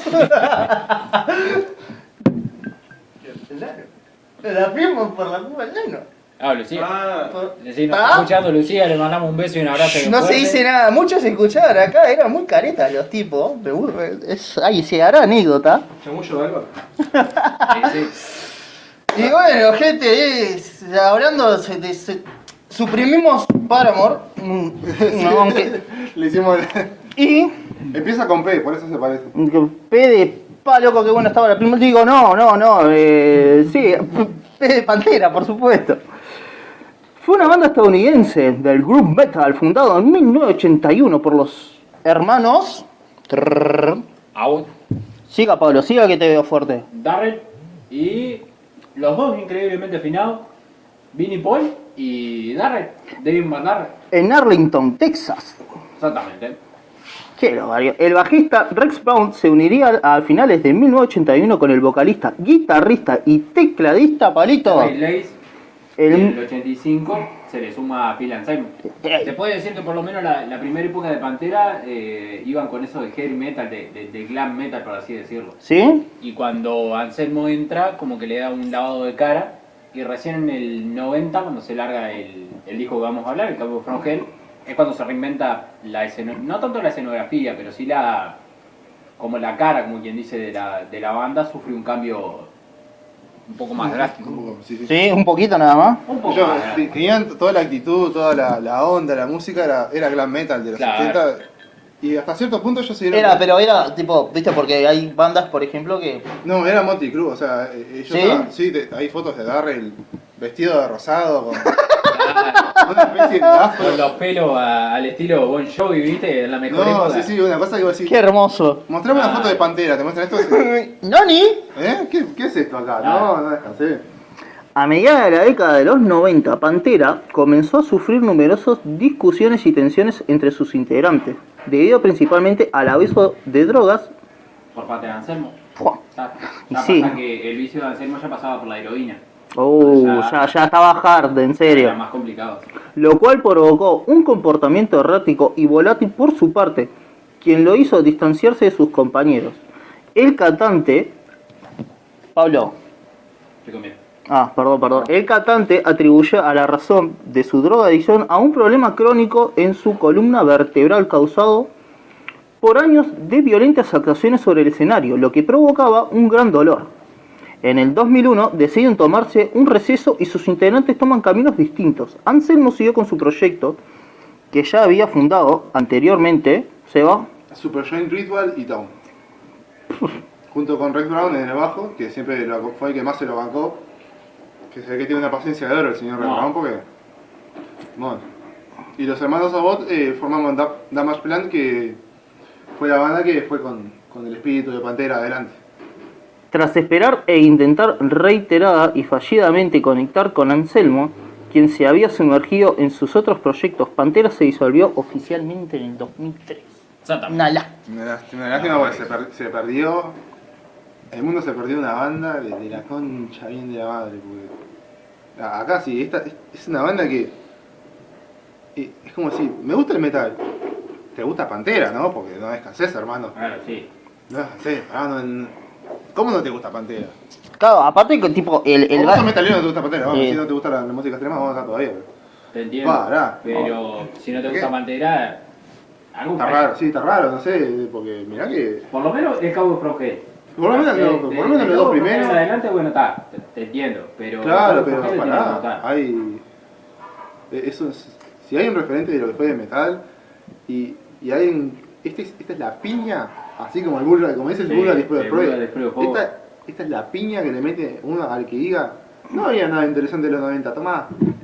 Pa, ahí viene el cabo de yo, creo que toman el, el- ¿cómo se dice? El camino que, que habían hecho Metallica y Slayer y lo llevan un paso más adelante. Más acelerado, más distorsionado, muchísimo más frenético, en- es- salvando algunas excepciones, pero, Claro, pero ellos reviven, como que continúan ese, ese legado. eh, lite- literalmente reviven el, el espíritu metalero. Es que se había perdido en, lo- en los 80 lo reviven ellos. Eh, llegó, había cierto punto que si vos querías trabajar en, en el equipo de Pantera, Tenías que tomar. vos tenías que tomar. Tenías que tomar una, una Claro. cerveza, un, un trago, algo ahí, tenías que estar tomado para trabajar, si no, no entraba. Posiblemente te despedían si no estabas tomando algo en el día. Maravilloso. Bueno, no, cualquier esperanza de una reunificación se vendría abajo con la trágica muerte de su legendario guitarrista Demi Darrell. Dimebag Que fue, Darrell. ¿Cómo? Dimebag Darrell. Dimebag. Muy bien, Seba, gracias Se por la había- le habían corrección. apodado el Diamond Darrell por, su forma de, por su forma de, tocar. real, claro. Porque ya incluso cuando eran glam, cuando tenían un sonido mucho más ligerito, eh, bueno, ya se notaba que el tipo estaba despegado.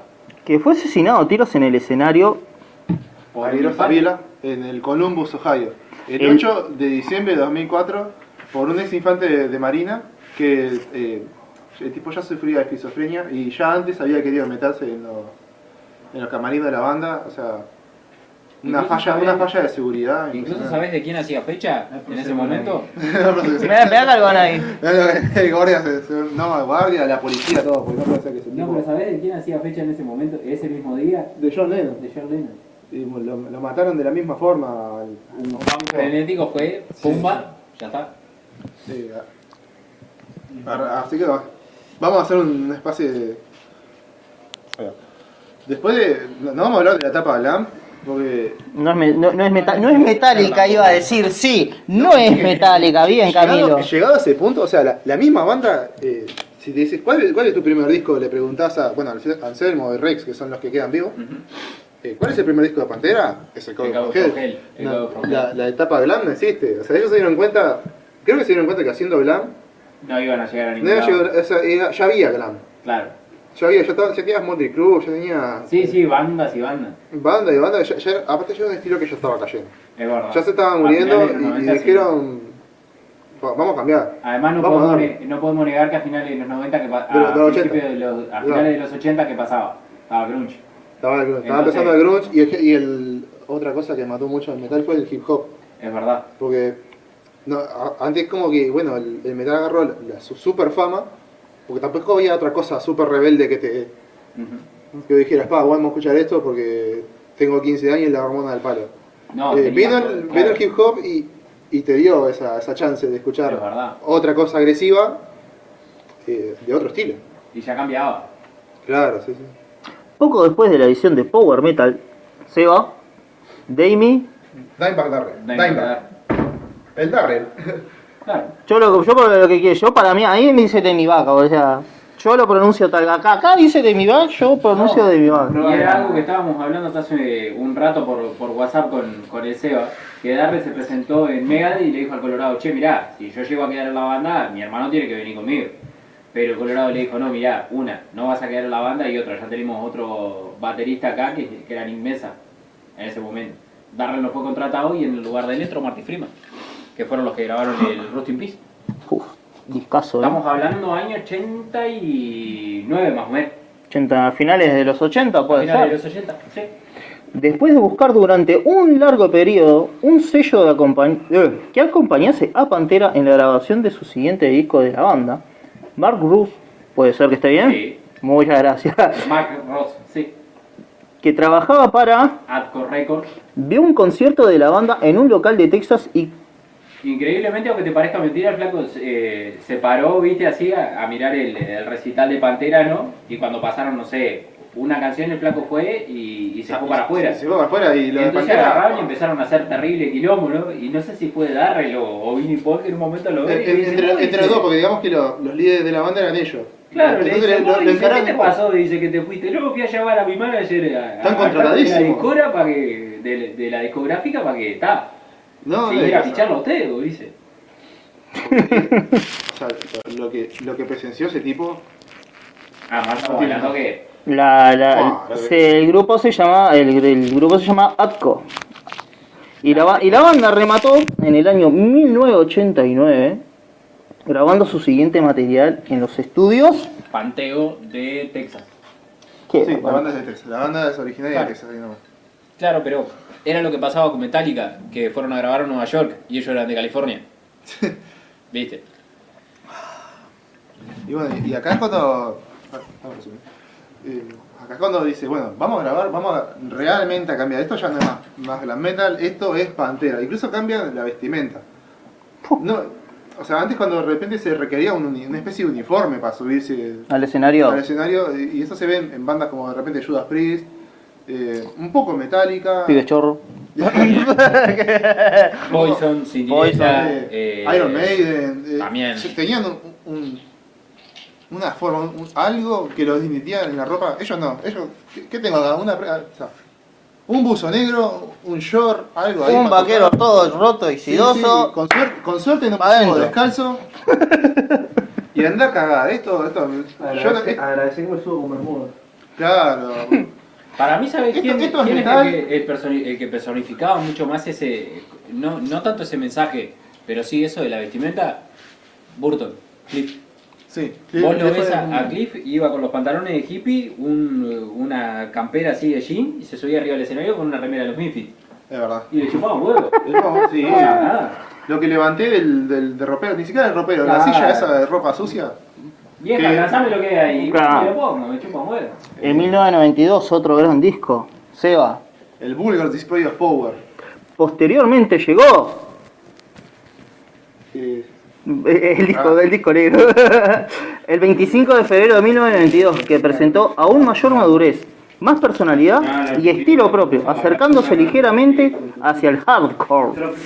En el disco destaca el relanzamiento de los tempos y el estilo aún más abs- abrasivo y violento, si cabe, El riff final, al menos. si cabe de Anselmo, de Phil Anselmo, en la parte vocal. Acá donde Anselmo, eh, en, en el Cowboy From Hell, eh, ellos. a- Anselmo le daba los agudos, seguía teniendo una especie de influencia de, de heavy glam metal, pero acá dijo: No, acá yo pues, meto guturales que yo- por, por otro lado, en Euro- un poco más en Europa se daba, ya se estaba formando el death metal y eso un poco se ve que a Anselmo lo. Lo- lo abrazó. Claro. Dijo, ta, yo voy a, yo puedo meter esto en la banda. A mí me da la voz, le daba la voz. En, en su tiempo, Anselmo era, era la voz de Voice. era la voz. eh, yo creo que en, mil- en el 91, 94, Phil Anselmo era el mejor cantante Sí. de heavy metal que había. Y además la actitud Completo. que tenía mismo Ah. acá subirse arriba del escenario. Claro, la rompía, era un referente. Era un referente, o sea, hasta el día de hoy es un referente por todo lo que hizo en esa época. El tipo Es verdad. eh, era subirse y la descosía, o sea, la forma de pararse eh, era heavy metal, y era un tipo con un short y sin remera ahí, todo en pedo. Además, acá, por ejemplo, Ya, de, ah. de Cemetery Gates, por decir el ejemplo más clásico, el flaco va hablando bien despacito, cuando menos quería acordar, ya está casi que gritando Yo, prácticamente. no, llegaba unas tonadas que yo Sí. creo que ho- hoy por hoy le escucho diciendo, yo llegaba a eso. You take this love. No, pa, está loco. Ahí se nota un cambio fuerte en lo que son los discos. De este disco cabría destacar los temas. Pablo, A New Level. A New Level, como de- decía el CEO, Steve Low, Fucking Nasty, Rise, Mode of War y Hollow. Creo que es una, Hollow es una buena balada para los amigos. Que eso es lo que me gusta de Pantera, que ellos sabían hacer verdad. No te hacían una balada re, maraca, re No. de los glam metal para, para la mina. Esto te hacían una balada. a los pibes. Eh, Cemetery Gate habla de una mujer, pero perfectamente puede ser tu madre, una amiga, tu hermana. Por supuesto. ah, Son de esos es- temas casi universales. es un tema universal, es un tema obligado porque aparte eh, el solo de Cemetery Gates eh, se llegó a clasificar entre los mejores solos de la historia según eh, una revista que ahora o sea, me mata para, para decirle el nombre. Los fans y críticos consideraron este trabajo como el mayor esfuerzo de la banda. Además, el público acompañó el álbum llegando al 44. En, El, perdón, en la lista de Billboard, el número, el puesto 44. el puesto 44 en el Billboard. Gracias, entre otros motivos, a la repercusión que tuvieron algunos de los videos del disco en la Influyente MTV. Porque gente, MTV pasaba videoclips. era pasaba Pasaba música. No era, eh, MTV se llamaba MTV porque era Music Television, no mierda Television. MTV, vos, vos prendías la tele. Claro, antes vos veías a Pantera y a Metallica, ahora te encontrás con cuatro reality que hablan todo de lo mismo. Eh, no, aparte, o sea, vos, vos prendías la tele en MTV y, y, claro, era. ¿Qué, qué, qué escuchamos acá? Pantera, eh, Metallica, Red Hot Chili Pepper, eh, Nirvana. eh, y de Claro. repente te hacían un cambio cultural importante y no sé, pero te pasaban Madonna o Michael Jackson. Ujú. Pero te pasaban algo que vos decías. Esto está Esto lo bueno. escucho, claro, o algún artista latino de la época que, que también era una cosa interesante ahora, pero Bien, gracias. no, ahora de forma, no sé que pagues un, pagues un plus del club y, y no sé cuánto y el paquete de music, anda cagada. Tras, tras, Pablito, tras. Power. En 1994 se publicó el disco Far Beyond Driven. ligeramente más directo y brutal que su antecesor. Acá el, el, el Far Beyond Driven, eh, acá marca lo que va a ser el, el groove metal. Ya, ya el Bullet después de Power es un referente, pero acá ya marca que acá ya, Claro. ya no somos trash. Porque se daba mucha discusión, esto es trash metal, esto, ah, esto, esto, No. esto es otra cosa. Además yo creo que el, eh, volviendo un poco al, al Cabo de el Cabo de fue como la carta de presentación. Ahora ya después ya se viene lo peor y se pudrió todo. Si se vaya al balde, que se vaya a la cadena. No, no, acá esto, no, hablando de la cadena, esto es para darle cadenazo. Sí. Empieza a hablar, empieza- Tal cual. No, no es así. sí. O sea, e- era tan brutal que la portada original eh, iba a ser tipo un ano siendo penetrado por un taladro. O sea, ya llevan una. Era una portada a nivel Cannibal Corpse. A mí, ¿sabes lo que me pasaba también con Pantera? Que una vuelta lo, lo discutía contigo. Que todos los, los, los videos de Pantera, todos está la banda. Claro, todos están ellos tocando ahí. Todos No, están ellos tocando. no era una cosa súper complicada. O sea, la, la música de ellos es complicada. Es, Andá a sacar sí. un tema de Pantera, Sí, ¿sabes lo que es? eh, Te mirá. par- Te aparta el medio los dedos. A mí me pasó, por ejemplo, con los flacos estos de Chachi Guitar, unos tipos que hacen eh, videos en YouTube y eso con clase, que en un momento tipo se compraron el, no sé si fue el, el Cabo Frongel o, o cualquier disco así, que venía con todas las tablaturas, ¿no? Los flacos sacaron una por una todas las notas, pero ¿qué pasaba? Se olvidaron de poner que iba eh, aumentada la, como se dice, la, mm, la afinación. Claro. ¿Entendés? Vos sacabas el tema lo más bien, pero no sonaba tal cual, le faltaba algo. La, de- Me faltaba la afinación porque, pa- aparte, eh, eh, o sea, es increíble porque él te- Darrell tenía la, habilidad para tocar, él te, ca- te cambiaba la afinación y, y te agarraba la, guitarra, o sea, porque para la época que ve- venían acostumbrados de, no sé, de modelos como la Gibson y, y la Fender, una modelo DIN Ajá, eh, es una cosa llamativa, así apa, mirá la guitarra de este tipo. claro. Y el tipo te tiraba un sonido acorde a esa Además, forma de guitarra. Yo, no- yo no me puedo imaginar a alguien tocar un tema de, si- sin desmerecer, ¿no? Pero, vamos a, a poner un otro extremo. No me imagino a alguien tocando eh, Imagine de, de John Lennon con eso. ¿Entendés? Sí, esa- No, no, yo, creo que, yo creo que una, una DIN la tenés que agarrar y hacer heavy metal. Toda la Si vida. te dejas, no, no, Toda la forma. vida. Mejor. Que debutó en el primer puesto de Billboard estadounidense y en las listas de Australia. Fua, de En el primer puesto, heavy metal en el primer puesto. Escuchen eso. ¿Sí? Seba, repetilo. Heavy metal, heavy metal en el primer puesto. Al fin. Desde que empezamos los podcasts. Es verdad, ¿no? Sí, ¿no? Desde que empezamos los podcasts. Siempre estaba cuarto. El Guns N' Roses que estaba segundo, cuarto, puede ser. No, segundo estaba Megade- eh, Metallica. Claro. Sí, no, no, no, Ni- no ni estaba en primero, ¿no? Metallica había llegado. De... Claro, liderando el podio. O sea, que, o sea, acá viene con paliza este tema. Porque pasa que. eh, había, había un tabú que decía que, que en los 90 no había mucha cosa, no sé qué. Se ve que no estaba muy enterado de la persona. Pero. Acá sí. Además, O era, de, sí. o era de lo que se ponía, no todo. Claro, sí, sí. A todo lo nuevo, no, todo lo de nuevo Pantera venía. no. Pantera no había con qué darle, Pantera era una cosa que... Además convengamos que también, por lo menos a, a- a mí como, y, y creo que a vos te debe pasar lo mismo también, hay una, mm, digamos como una asociación que se ve un poco más clara con una diferencia, con una, voy a decir algo muy extremista, ¿no? Con Van Halen, por ejemplo. Van Halen, por ejemplo, cuando recién empezaban a tocar, eh, Alex y Eddie jugaban la carrera a ver quién era el más rápido, ¿entendés? Y Claro. en Pantera pasa exactamente lo mismo.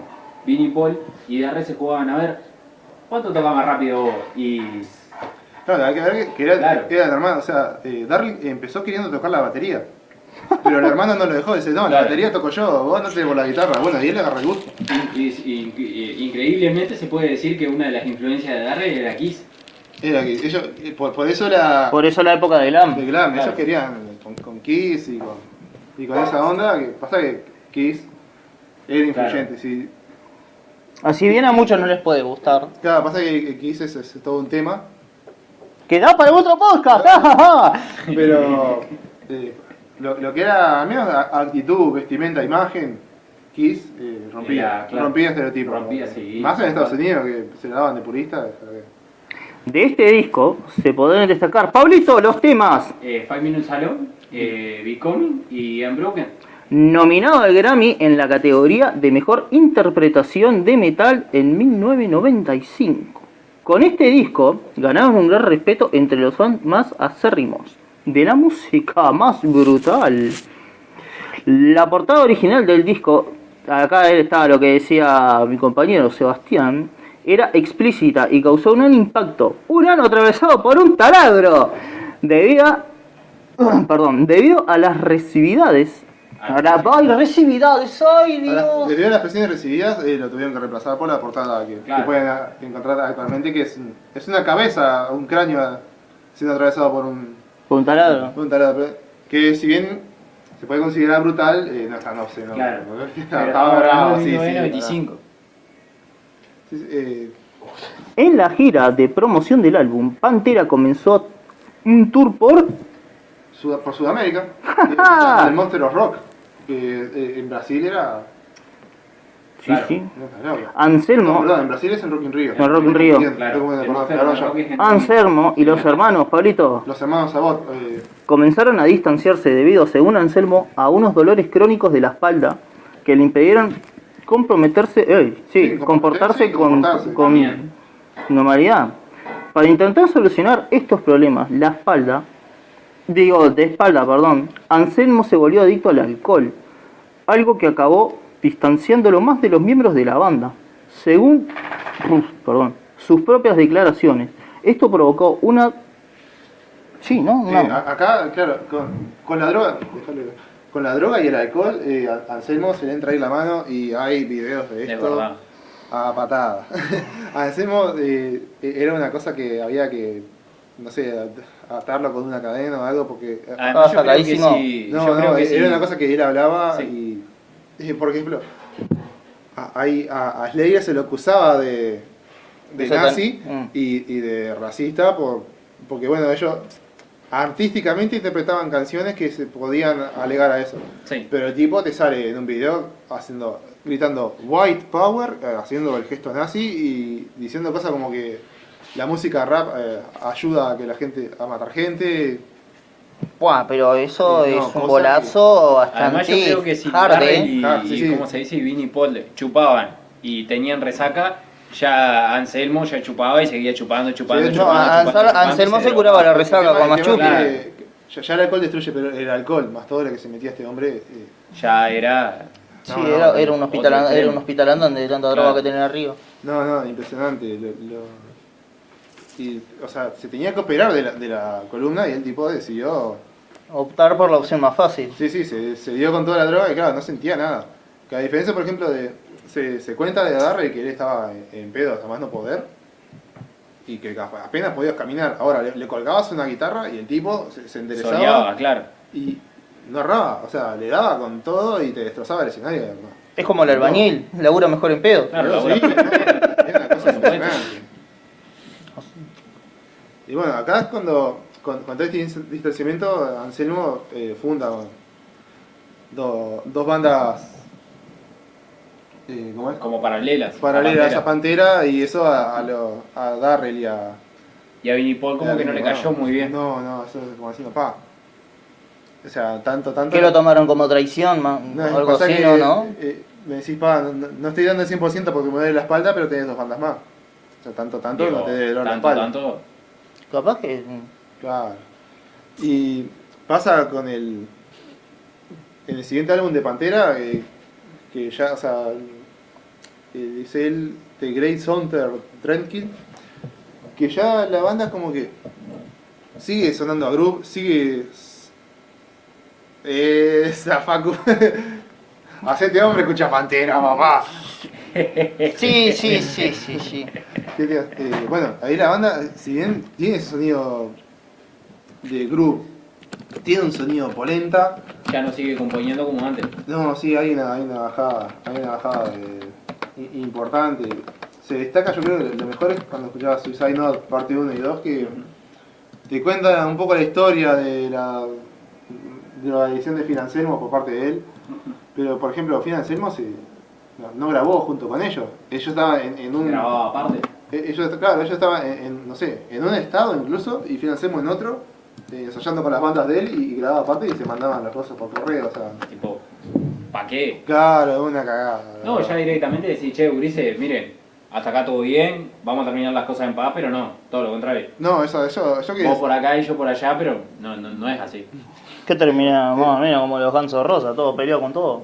Y sí, Más y o menos. pasa que Phil Anselmo era bravo a tratar. Y pasa el 13 de julio de 1900.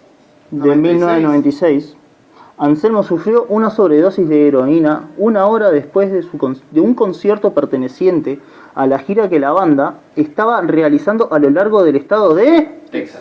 Su corazón se paró durante 5 minutos, por lo que los médicos que lo atendieron le administraron una fuerte dosis de adrenalina y fue enviado al hospital.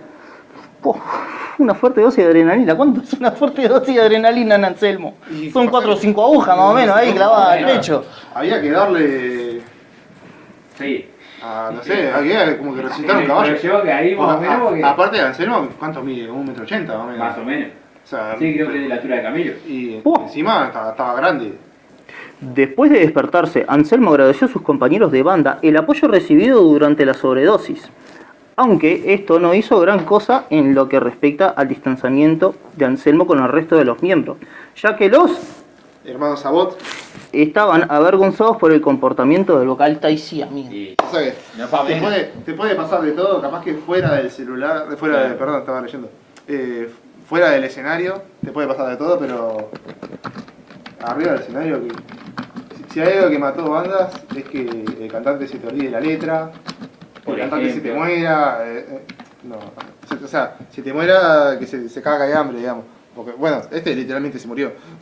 Sí. Aunque a los 5 minutos revivió, le hizo respawn.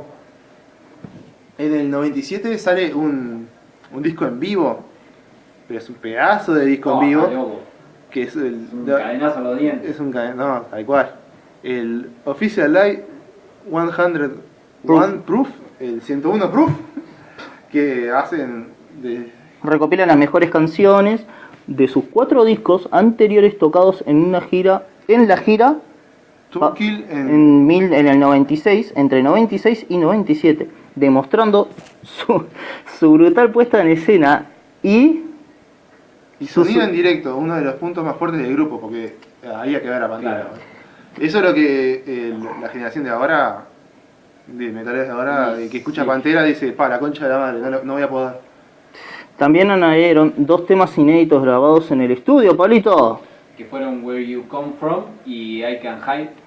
Ambas, fueron grabadas en el 97. Exactamente. Dos semanas antes de la publicación de dicho álbum, la banda consiguió su primer disco de platino de su carrera por Por el Cowboy from Hell, por el apenas cuatro meses después de De Vulgar- Vulgar Display of Power. y Y el del Driven, con consiguió también este ese premio también. O sea, todo básicamente A mí lo que me gusta los de- discos que me gustan de Pantera consiguieron todo el premio de platino. A mí lo que me gusta del, obviamente, de- del porque- Official Live es que es igual a la etiqueta de Jack Daniels. Sí, Vos lo mirás Porque- y es el calco prácticamente. lo que pasa es que Jack Daniels y Claro. Pantera se han de llevar Sí, muy bien. de llevar Igual que la. Jaggermeister. Toda la vida. Estás loco, hermano.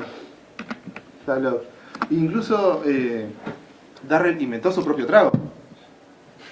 Inven- eh, Contanos cuál es, Sebastián el Gato. tema es que no, me- no me acuerdo los nombres del licor. Yo creo que Jagger llevaba. No, eh, llevaba un, un licor como con nombre francés, un poco de Coca-Cola y, y un whisky Y. y quedó. Y, y era, y Claro. era el, se llamaba. eh, Es, es como la caña Coca-Cola de, los de los Liga Progel. Claro, no, estás loco. Es eh, Black Tooth. Eh, Black Tooth Drink, creo que algo así se llama. Y pone un sello de Darrell. O sea, él inventó su propio trago, papá. Tomá.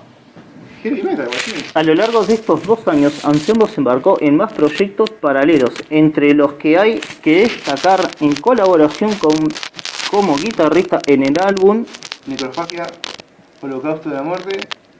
Sí, de la Y- trata de la muerte, perdón. Y ayudó a los grupos de black metal, eh, Viking Crown y Elbon. Por su parte, los hermanos Eh, los llamados Sabot Y- Crown formaron Rebels Been Rebel. Una banda bien. junto con el vocalista David Alan Coe y añadieron eh, sonidos más country al sonido de Pantera. Pasa que en, en Texas.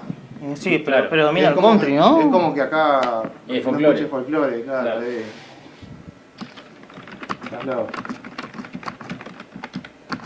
Bueno, no Y sé. bueno, después viene el Reinvented the Steel en el do- 2000, que es el último disco oficial de la banda. Que también, este, este, eh, No sé, yo, yo, sí- yo por mí no lo escuché, así que... en- no, pero en, en contraparte al, al disco anterior, eh, este está bastante mejor. O sea, tiene, por ejemplo, un temazo que es eh, Revolution is My Name, que tiene un... Me encanta el video porque arranca como- una especie de, no sé, un medio segundo de silencio y de repente es tipo un- te muestra un cañón que ¡pah! Dispara y empieza tanta tanta Y a la canción mierda ahí con, se con cae el, todo abajo. el sonido de Pantera y aparece un, un Darrell hecho nene eh, disfrazado de Kiss, así haciéndole el homenaje a ellos a lo que fue la influencia. También hay unos, unos temazos como Gotham Electric, Ya está Don't Mean Shit. Y que Ya está Mean Shit eh, también. eh, pese a lo que, que Pantera destaca por, por la guitarra, Ya está y Don't Mean Shit, el bajo, te parte el alma. Y yo creo que a Rex como que un poco también como que le costó un poco desprenderse de eso de ser el bajista y venir atrás de, de Anselmo que era como la figura pública y que estaba con todos los excesos arriba. Darrell y, y Vinnie Paul que, que venían con ese co- como que eran el sello distintivo y ser el bajista como que yo qué sé no, no se le da la la ¿cómo se dice? Por, La- por lo general, al bajista no se le da la importancia que tiene. Claro, Eh, en- siempre en lo general. Siempre se dice el bajo no suena. Siempre Claro. dicen, pero. Pero, Pero venir si a- escuchas una canción pero sin bajo- mirá que venir a hacerle la base a Darrell, el Seba te lo puede decir, Pa, no es poco de pavo. Pero aparte, hay que hacer un, un riff de bajo de, de Rex, ¿eh? Mirá que te, Hay que hacer, te, sí, te pela los dedos, hacer. porque el tipo, eh, digamos, el que sabe lo que es un, un bajo, una guitarra, el tipo te toca ahí en, en- de los tres primeros trastes, después baja, sube, te hace un Sí, power no. slide ahí. Le da, le da palo, ¿eh? Me di cuenta de algo, cortándoles un poco el mambo, me di cuenta de algo que hablamos del vulgar. Ah, pero igual se, se repasa mejor los temas. Sí, no pasa que- nada. Yo no tengo problema. Yo digo que hablamos ahí de... Algunos le vamos a dar con todo porque hay que. Bueno, yo qué sé, ¿pasamos al disco o quieren hablar? No, Yo qué sé, hay un, que- hay que hablar de lo- un poquito de la ruptura ahí, un- profundizamos un cachito más en la muerte del, del De- señor, de- de- sí. del señor que no me sale el nombre. De Darry. eh, Pues, del. Darrell. Eh, se, se terminan separando en el 2003 oficialmente. Y no quedaba otra también. No queda otra porque a Anselmo no había con qué darle, hermano. A Anselmo no había con qué darle y, y tal, se separan y. eh, pero incluso eh, el, el batero y Darrell lo llaman y lo llaman y dicen, vos vení, y bueno, tal. Claro. Forman Damas. Plant, se dedican a tocar ellos, vamos a seguir tocando porque venimos tocando desde el 81 y, y si ca- cambiamos de estilo, ¿no? Bueno, váyanse a cagar. Pero al final hacemos como no se lo tomó también, en- encima que fue el que, se hizo el exquisito. Y para una revista, la Metal La Hammer, Metal Hammer. él dijo que Darrell se merecía que le peguen una buena paliza. Eso pasó en el 2003. Y... Anselmo diría después que fue un comentario irónico, algo que Vinnie Paul no creyó. Empeoraron aún más Si es que se podía empeorar si más. es que se podía, si cabe. ¿Qué va a caber si sabes que si se llaman, terminaron como los Guns, sí, como Sí, sí, todos peleados. todos peleados Ah. con todo, las relaciones entre los miembros De la ya desaparecida. Ay, sí, ¿cómo mierda? ¿Cómo no, ¿Cómo no va a empeorar si viene el pelotudo que se está haciendo el crocante por la banda? Y te, y te dice O sea, aparte no es que, bueno, tal, lo abandonamos y lo dejamos tirado ahí a su suerte. No, todo lo contrario. No, todo lo contrario. Para decirle, che, mirá. Claro, porque. Tipo, a ver, vos, loco, a ver, ¿cuándo volvemos? y aparte me imagino que. eh, en la época. Cantante había, tipo que quisieran formar, aunque sea un reemplazo de. Mismo, mismo tipo, no sé si lo hubieran tomado, ¿no? Alguna tipo cantante amateur, entre comillas, tipo para claro, seguir Pantera. Y capaz que algún, algún nuevo talento ahí, algún europeo, alguna cosa. Claro, algo, algo, algo tendría que haber, pero ta, se ve que era, era como la banda de los amigos y bueno, Es ta, que- no se toca más, Ah, chao. Pantera, si, si tiene algo Pantera, es que es la banda para escuchar entre amigos, es la banda para hacer un poco. Bueno, a ver, de Sí. nosotros tenemos anécdotas, ¿no? Que la, las Tiago Feld siempre se arrancaba con Pantera. Claro, y se, se arrancaba, Arrancaba, arrancaba el chupi con Pantera siempre. y se terminaba con Y Pantera se, y, ter- y se terminaba con Pantera y en la mitad, viste, cuando estábamos todos medio muertos, se ponía Pantera. Pantera, sí, sí, y, y se, se tenía que poguear, ¿eh? Sí, más, sí, sí, sí. cuando Si tomamos, había que cuando sonar. tomamos caña blanca con pizza allá arriba de la terraza, cuando vos publicaste la foto pusiste un pedacito de Hollow. De Hollow, claro. De Es Pantera. que, es que Sí, Hollow, o- Hollow es. Si, si alguna vez te pregunta una letra para un amigo, es, es con Hollow. Sí, Porque un amigo es una luz, ya está está gastada, gente. No, sea andar un poquito. No es que, uh, qué original escuchás Pantera, pero. no, pero ¿por qué no? ¿Por qué no? Buscar un poco. Mismo en, en las Tiago Fest, en las, en las- en- el lugar para escuchar, bueno, sí, una reunión jugando Budokai ahí escuchando, pero Ah, el lugar, era, ah. el lugar idóneo siempre era en el cumpleaños del Tiago. En las Tiago Fest que tipo alquilábamos, el, el Tiago alquilaba el salón o el, era el Sí, sí, Matías era el que se lo pedía. En parte entre los dos, no sé. Una Claro, cosa- ahí va, una cosa así, ponele, y que era la Tiago Fest, o sea, si no terminabas en pedo en esa fiesta, no terminabas en pedo. No, porque fuiste a saludar y te fuiste, no sé. Claro, sí, sí, o porque no tomás alcohol. Claro, no, en remor de almohada. Eh. Tenemos, tenemos anécdotas que con, Sí, con nuestro, tenemos- con, con tenemos nuestro amigo. Si, si no terminaba tirado ahí dormido después Acá, de te- acá- vomitando. sí, sí, acá tenemos al Nacho que terminó tirado en el La pasto. sección del vómito era Eh, No, la- a- mi sección del vómito de preferencia, tipo todos los años que era un parrillero que había tipo en un costado. El tipo se levantaba y te juro, la puteada más chica que le metía al Matías era de la concha bien de tu madre, así. No, sí, impresionante. Por Dios, pobre Matías. desastre ¿Qué, po- qué pobre Matías la de puteada que se da de haber comido. Ah, no, sí. Sí, yo creo que en parte no se, no se hizo más por eso, me parece. Sí, no había sí. con qué darle. No, no. Era, Era una fiesta de- con el espíritu de Pantera. Era Sí, sí, sí. En, el Pantera. tiempo, en el tiempo que el Tiago tenía espíritu panteresco. Sí, sí. Le- levantás, levantarse porque no tenías ómnibus y te quedabas a dormir ahí. Y Sí, sí, al cuando abrías los ojos estabas durmiendo arriba de la mesa de pool. O sea, más que Sí, Más sí, menos. sí, y, a- Sí, sí. y abajo tipo había vómito y era tuya, sí, Era y, tuya. al lado estaba vomitado el de tu amigo, así que era te- y te- buenísimo. tenías la bola 8 arriba, así tipo. Claro, sí, la, te abrazabas el taco, Sí, era, era sí, muy bueno. bueno. Yo me, me acuerdo que en la última que se hizo, por suerte pude ir, que fue la, la que el Nacho quedó tirado en el Ah, pasto. Vos vomitaste el 181, ¿era? Sí, O el, el sí. 195. Esa fue, esa fue la anterior a esa. Ah, fue la anterior. El 195 le. gente, no sé si, si me escucha, ah, por esas casualidades de la vida, eh, la gente que maneja un 195, yo les pido disculpas. no, No, había, no. no había forma de arruinar más un, un. Yo, yo me acuerdo que lo que nos pegó para el orto Lo en hice, lo- no, pero posta, gente, lo hice mierda ese ómnibus. No, me tuvieron que arrastrar un kilómetro después de eso. Sí, sí, cuando estabas con, con la, con- la Sí, persona sí, que no se puede nombrar. Sí, fa, no, pero me No, un kilómetro porque Ah. no, no sabía ni quién era. No, no, y a, a mí lo que a mí lo que Pablo estaba entero, Pablo tiene una resistencia al alcohol. Chu- chupetín viejo, Pablo. Te, Pa' absorbe todo. Lo, lo puedo decir con todo el orgullo del mundo. Empezaba tomando cerveza, no sabía que terminaba tomando. No, Sí, no era, esa era la filosofía Bueno, a ver, yo sí sé lo que terminé tomando y cómo me pegó porque fue una cosa que vomité tanto que me dejó fresco. Que fue el trago que hizo Gastón, que le metió Jack Daniel, cerveza, vodka, agua creo que le metió también. Agua Sí. le metió, eh. Sí, no le sí. importaba Fue el trago nada. eso y gería, gería. Ay, me acuerdo y tenía náuseas, boludo. Gente, eso es lo que inspira a Pantera. Si escuchás Pantera y te tomas un traguito, está raro. Pero un traguito, no, esa cosa que te rompía sí. el estómago. No, no se vayan con al carajo como nosotros. No, por Dios. Entonces, pa- para nosotros, para nos- nosotros cuatro que estamos acá, eh, Pantera eh, es, Era motivo de reunión. es la banda, es, es como lo venimos remarcando y lo vamos a remarcar siempre. Pantera es esa banda que no importa el, el estilo de heavy metal, la subgénero, subrama de heavy metal que Claro. escuches. Qué raro que no te gusta, hermano. Sí, la verdad que sí. Yo yo te Al- algo hay ahí. No, yo te quedo mirando y me decís, mmm, vos decís, porque para, tenés de todo.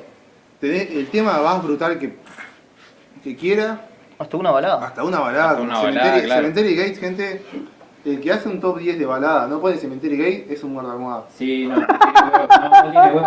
No, no, te falta, te falta No tiene huevo. Eh, ta, ahora tenemos que eh, tirar un bajón, pues esta montaña, esto es una montaña Ah. rusa, gente. Ah, Durante la gira de presentación del, del New Fun Power Power que- ocurrió la catástrofe el 8 de octubre de 2004, El 8 de eh, diciembre. de perdón, de 2004, que diciembre, también se hacía eh, hacer 24 años después de que se había muerto John Lennon por culpa de un fan que lo mató a tiros. durante, Y se, sí, sí, se sí. repite esta historia, gente. Esta historia durante se el concierto en el local al Roseville, supongo que se, en Columbus, Ohio, el bar, el, el Darrell, porque no me sale el nombre, fue asesinado a quemarropa por Nathan Gate, un supuesto fan Un supuesto fan al- alienado de la banda, o sea, ¿qué pasa? Eh, Nathan Gale era un ex marín que lo sacaron de los marines porque el tipo tenía esquizofrenia. O sea, el tipo estaba muy mal de la mente. Imagínate lo desesperado que estaban por conseguir gente para ahí, ¿no? Y- Porque tomaron a uno con, con esquizofrenia. Sí, no, no sé. Pasa que bueno, también puede, vaya a saber qué, qué, qué le pasó al ¿Qué tipo. que- que pasaba así, por la cabeza? Porque hay que ir a Irak y volver, no sé. Pero Sí. no voy a justificar que el tipo era un asesino de mierda. Mató, aparte de matar a Darre, que le- pero le bajó un cargador arriba. No había forma de que ese tipo.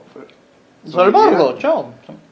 eh, mató a, a gente que trabajaba para, para Damage Plan. Eh, mató como a- en total unas cuatro personas y no sé si hirió a unas cuantas más.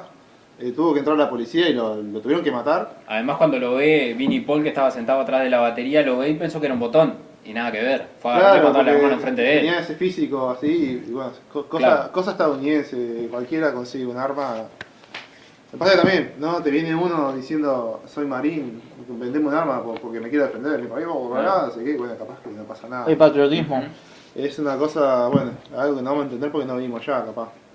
Y, y claro, y, y el, her- el hermano dijo, porque aparte yo creo que cuenta que, que lo, lo queda mirando después de matar al tipo, porque a los otros que mató porque, porque no lo encontraba enseguida. Claro, ¿no? Entonces, eh, era, era matarlo a ellos dos porque, ¿qué pasa? ¿Se acuerdan de lo que dijo Phil Anselmo? Que merecían una Que paliza. eh, Darrell Exactamente. me decía una paliza y bueno, este tipo se lo tomó, esta mente en- enferma, se, se lo tomó literal y, y fue él a dispararle a Darrell porque le Incluso la, la culpa la misma de, familia de Darrell le prohibió que fuera al entierro de... de- de- a, a Phil Anselmo, claro, cuando pasa la tragedia y se, se arma el entierro, el evento de, de Darrell, eh, quiere ir, obviamente ar- arrepentido porque Claro, darle balde de los agua fría porque un- nunca, claro. nunca pensó, nunca miró sus palabras, digo, Yo jamás, acá digo que hemos por más que el tipo sea un, un banana, tenemos que quedar una lanza que creo que jamás se imaginó que iba a subirse uno. Ah, le iba a cagar- Que se le permitiera a alguien subirse a. a cagarlo al tiro, a matarlo. Porque Además, cuenta pasa, bien pasa- la, pasa la mucho en leyenda. Pantera. Sí, Pasa mucho, eh, si ustedes ven videos en vivo de Pantera, eh, de Damage Plan incluso, que te, los tipos te suben al escenario para que vos te tires. O sea, era como que eh, no sé qué, y, y tocás conmigo, y bueno, te- no pasa nada. le abrazabas a Darrell y, ah, y movías la cabeza así, claro, no sabías ni idea, porque estaban todos en un pedo que ya, gente, mirás, mirás el video y te quedas en pedo. Más o menos. No, impresionante. Pero mismo cuenta la leyenda que cuando lo fueron a, enterrar a Darrell, Vinnie Paul se había comunicado con, con Eddie Van Halen para decirle, che, mirá Eddie, tengo una mala noticia, mirá que, ta, que falleció mi hermano, no sé qué. Y le comenta que en la, en la contraportada del Van Halen 2 creo que es, Eddie está con una guitarra que está toda como pintada así a rayos, clásico de, de Claro. Van Halen. Y le dice, vos sabés que mi hermano dice, siempre decía que si vos le regalabas esa guitarra se moriría. No, que eh, Darrell se había mandado a hacer una guitarra eh, y no le había llegado todavía. Entonces ahí se, se enteró y dijo, no, él merece la guitarra original. Y cuando lo van a enterrar, lo entierran eh, como... Él era muy fanático de Kiss y tenía mucha comunicación con Jay Simmons y con el resto de la banda. Eh, Kiss le regala un ataúd de Kiss. El ataúd está forrado con todo el logotipo de Kiss, claro, la- sí, es verdad. toda la parafernalia. Y, y se lo entierra, con, con- así como quien le pone una, una rosa, él le pone una guitarra del mismísimo Claro, Eddie Van Halen. Halen. Incluso en, en un documental que se llama Behind the Music de, de Pantera, de VH1, muy recomendado. eh, no me acuerdo si es, si es uno de los, de los hermanos, o mismo el batero de Pantera, que dice que si, si Darrell se hubiese enterado que le iban a enterrar con la guitarra de Eddie Van Halen, Se- se moría. po- posiblemente se pegaba el tiro él mismo. Incluso vos mirás todas las réplicas de la, de la clásica guitarra que tenía Darrell con, con el clásico rayito, todas tienen el, el, ¿cómo se dice? El pegotín que le ponía Darrell de Kiss al lado de los micrófonos. Entonces, si el tipo ma- marcó un estilo. Sí, Algún total- estilo, porque- No solo, no solo que marcó un estilo, un estilo, sino que era querido. Era querido por todo. Era, querido, era, un, era un tipo bien. Pues imagínate que andar atrás de, de Phil Anselmo, pese a todo. Claro, mismo, mismo tipo, más allá de que el Anselmo era, un, era o es, no sé, un sorete, con, con- con la gente de su alrededor, porque tipo, no, no era que, bueno, ta, llegó el nuevo y me chupas un huevo, no, era gente que siempre estuvo ahí. Y, pues, y, y- y- y en, en una banda de esa talla era, era muy comprensible que, que, bueno, ta, no querés, traemos, traeremos otro.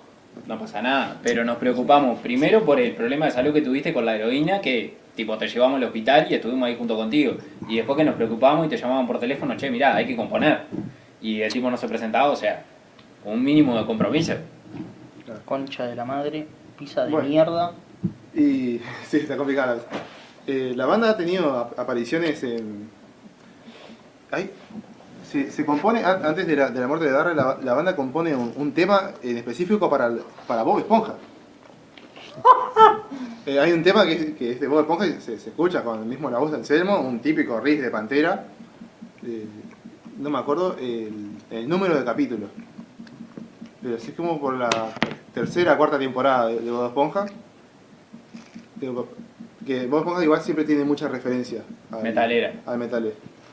Eh, también ha salido en eh, capítulos de Beavis y eh, en Guitar Heroes, en Buffy la Casa de Vampiros ha salido, es parte de la banda sonora del Cuervo, de Cuentos de la Cripta, Bueno, la mismísima marca Ladin y la Washburn le deben un, un homenaje en los modelos que tenía Darrell la guitarra. No. El capítulo de, de Bob Esponja se llama Semana de Prehibernación.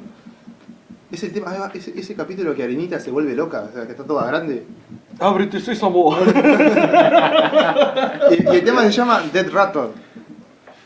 Eh, es- o sea, aparte es un capitulazo, porque no es que bueno, justo es un capítulo de mierda, es un capitulazo. Tal cual. Ok, ya te todo. Bueno, gente, vamos, vamos a hablar del disco que, que amerita esta reunión, que es un disco favorito de la casa. Seba, vos que tenés un, un inglés más fluido. Es el Motherfucker Vulgar Display of Power. Es el sexto álbum oficial, aunque para ellos es el segundo. sí, Sí, sí. de la banda de Group, de Pan- claramente, de Metal Pantera. Publicado el 25 de febrero de 1992, un año antes que yo naciera. ¿eh? El álbum ha sido catalogado por muchos críticos como uno de los más influyentes de la década de los 90. Guarda con ese dato. Ausentando las bases del groove metal. asentando Perdón, las bases del perdón. groove metal. Acá, acá, si bien no digamos empieza el groove metal, pero se consolida. Mucho más. Ralentizando los tiempos de las canciones e incorporando un estilo vocal más áspero y duro. El disco posee algunas de las canciones más famosas de la carrera de la banda, como Pablo, Fucking Hostel, Modo War, T-Slow y Walk. que llegó al puesto 35 de la lista de éxitos británicos. El álbum alcanzó el puesto 44 en la lista de álbumes más exitosos del Billboard, llegando a doble platino por la venta de 2 millones Guambia. de copias, 2 putos millones de copias. En 2006, 5, también 5. perdón, estoy mal, ¿eh? En 2005, la revista, Pega la Vesubio, ¿eh? La revista Q. gracias, ¿eh? Lo incluyó entre los 50 mejores álbumes del heavy metal de todos los tiempos. La revista Seba La IGN. colocó el disco en el undécimo puesto de los álbumes más influyentes de todos los tiempos. Que- es que, eh, a día de hoy, bandas como Lamb of God, eh, Chim- Chimaira, que fue una banda que ya, ya no está más, eh, Gojira, Pah, eh, Trivium, tiene, tiene, tiene, tiene, no sé qué tipo de a, a menos hecho en vivo, así. Impresionante, tiene un, cada tanto un estilo a, a Pantera. Bueno, bandas locales, bandas que han salido después de los 90 de, de heavy metal, cambió, o sea, les cambió el sonido. Eh, mismo a, incluso Korn, que, que es una- otro Le, estilo le de, debe, le debe mucho a Pantera. Sí, sí, le ve al menos esa, esa cosa pesada de, de los riffs, de los riffs eh, se lo debe mucho a Pantera. Eh, ban- banda, ay, se, me, se me escapa, se, se me escapan bandas porque es, es impresionante el, La, la influencia la que influencia tiene. de, Pa- de Pantera, bueno, Machine Head por ejemplo, Sí. en lo que es la estética de Machine Head, la, la guitarra, todo, es Darrell, o sea, cualquiera que sale con un... Por lo menos Machine Head en la época de, de este guitarrista. Al menos la primera. La, la primera y la, más última. Sí, y la más última le debe mucho, sí. Mucho Pantera. Y. Ay, así podemos estar todo el día. Pero yo creo que cual- cualquier banda que sale con su shortcito de, de- de guerra Sí. y una camisa así nomás, eh, Ya está. es Pantera. Y desalineada así, eso, eso, es, la, eso es Pantera, gente. En 1991, Pantera volvió a Pentagon Studio a grabar un segundo álbum con Atco, titulado Vulgar Display of Power. El álbum fue producido por Terry Tate, quien se especializa en los géneros rock y metal, y había trabajado anteriormente con la banda en Cowboys from Hell y producía, produciría los siguientes dos álbumes, Far Beyond Driven y The Grey Southern Train Kill Pie, por Dios. Sí, que es complicado para un latino de pronunciar eso. ¿no? sí. Que no es que seamos Open English nosotros, ¿eh? Antes de que Terry Tate llegara a trabajar en el álbum, la banda ya tenía demos de tres canciones. ¡Pablito! A New Level. Regular People, Not Good, Not, no Good, perdón. Attack the Radical. El resto de las canciones fueron escritas en el estudio con pequeña producción y demos.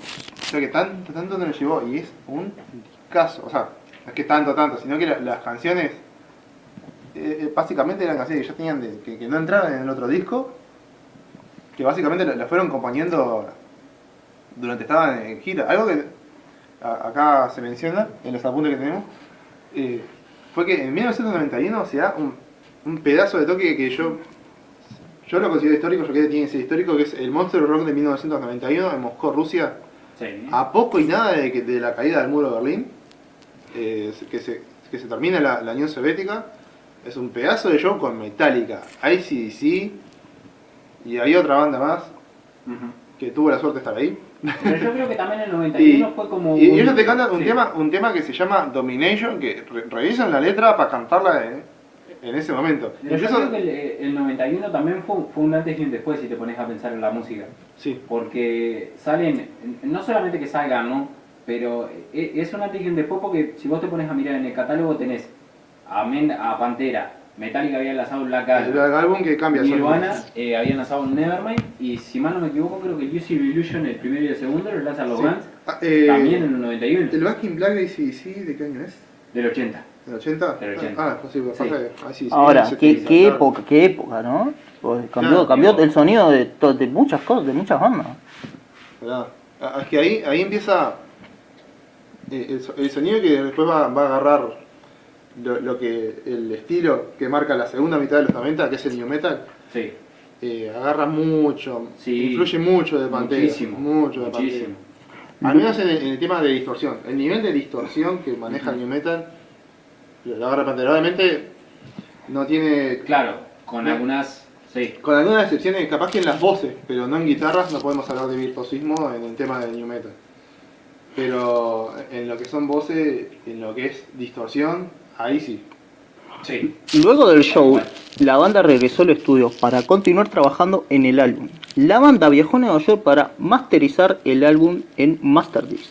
Aunque, la, aunque el guitarrista Darrell Abbott, Damon Darrell, fue acreditado en el álbum con el apodo Diamond Darrell, claro, ese fue el. Como que a Diamond no le gustaba el. Acordarse de ese pasado glam eh, metal. claro, era como Claro. que esto ya, ya no soy la, soy la Sí, Diamond, sí, sí, No sé ni qué significará Diamond, pero vamos a seguir. durante la grabación del álbum. Él cambió ese apodo por Seba. Por Dimebag Darrell. Y Red Brown, que es un pedazo de bajista, Adoptó el sinónimo de Rex Rock. Eh, a, a Rex hay que darle un, un, un aval de, de uno de los grandes bajistas del metal. Porque mira que hay que darle la base a Vinnie Paul y a Dark. ¿eh? Mirá que hay que tocar el bajo entre esos dos pedazos de monstruo y con la voz de Phil Anselmo en ese momento. Hay que tocar el bajo y hacerse notar, ¿eh? Otra cosa que también la puesta en escena que tenía, no se quedaba atrás tampoco. El, No, no, Rex el tipo de no se metía, quedaba, bueno, metía No, era no brutal. atrás. Mira, brutal. Eh, la, la carátula del, del álbum eh, es un tipo recibiendo un, un golpe que es legendario, es meme. Y es meme. Es meme el golpe porque se podría llegar a decir que se lo representan los Simpsons y bueno, se lo ha representado. en- Sí, Donde vos veas un piño con el tipo que En lo está a punto, que pensás- es el Booker de of Sí. Power, ¿no? Sí, sí. Que viene el título del álbum, eh, viene de el, el final del exorcista, una de las líneas finales, eh, el padre, el, el cura, digamos, le dice a- al, a- al otro personaje, es, bueno, vamos a, a hablar en, en un inglés que sabés lo que, ¿no? Eh, That's too much, too vulgar, a display of power. Y de ahí ellos saben porque eh, si algo que se lleva bien, gente, es el metal y la película de Thor. toda la vida. Toda la vida. Toda la vida. Y, Toda la y de vida. ahí ellos sacan eh, el, el, ¿cómo es? Eh, el título para el álbum. Una, una banda, perdón, que, que también, que en su momento fue muy, muy buena, que, que tenía un, un gran impulso. O sea, la, la patada en el traste así de, de sonido, se la dio Pantera, era Five Finger del Punch. Mm. ¿No? Los, los primeros, los primeros discos de Five Finger, escuchás, escuchás un Pantera 2 ahí, casi. Ahora capaz que viene... Mucho, aparte mismo la estética. Sí, sí, capaz que ahora viene algún fan de Pantera y me, me casco un, Un vulgar display of power en Sí, la cara, sí, en pero... la jeta porque está bueno, cambió mucho la banda, pero bueno, eh, pasa que buscaron otro sonido, la- cosas que pasan. Eh, hablemos un poco, no sé, de, de los temas. El- vamos a decir, cu- ¿cuál? El tema que arranca, que se llama Monster Arrancar Con War. ese piñazo. eh, sí, porque aparte, ¿sabés cómo gusta este tema? Que después, o sea, el disco hay que escucharlo a gente del disco, es un obligado. O sea, no es que nosotros recomendamos disco al pedo, no, sino es que No, todo lo contrario. estamos, los números no mienten, gente, los números no mienten. Y La letra habla, como dijo Phil Anselmo en una entrevista en Much More Music, de canalizar la ira y sentimientos negativos hacia deseos y sentimientos positivos. mira, Básicamente, de transformar todo lo malo en bueno. Exactamente. Exactamente. Y el tema está bueno porque arranca con un remanente de lo que vendría a ser un sonidito remanente de lo que es el Cowboy from Hell. Una cosa fiestera, un taran, tan, tan, tan, tan, tan, una especie de encadenamiento suave, sé qué. Y en cierto momento, en cierto momento se, se calla y, y queda la guitarra sonando. Y en esa transición, deben ser 5 segundos, o capaz que un poco menos, ahí empieza el nuevo sonido de Pantera que va a, ser- va a estar presente en todo el disco y gente, pa, qué- No, qué y paliza, nunca se olvidaron de Cowboy from Hell. O sea, nunca, nunca se olvidaron como de esa. que- con- con- de esa carta de presentación y de ese sonido también. Hablando de Cowboy from Hell, es el primer sencillo del grupo, del group metal Pantera, de su quinto álbum de estudio, titulado como... Pri- pri- más conocido como el primero porque Bueno, no lo quería. Claro. la canción fue elegida como la...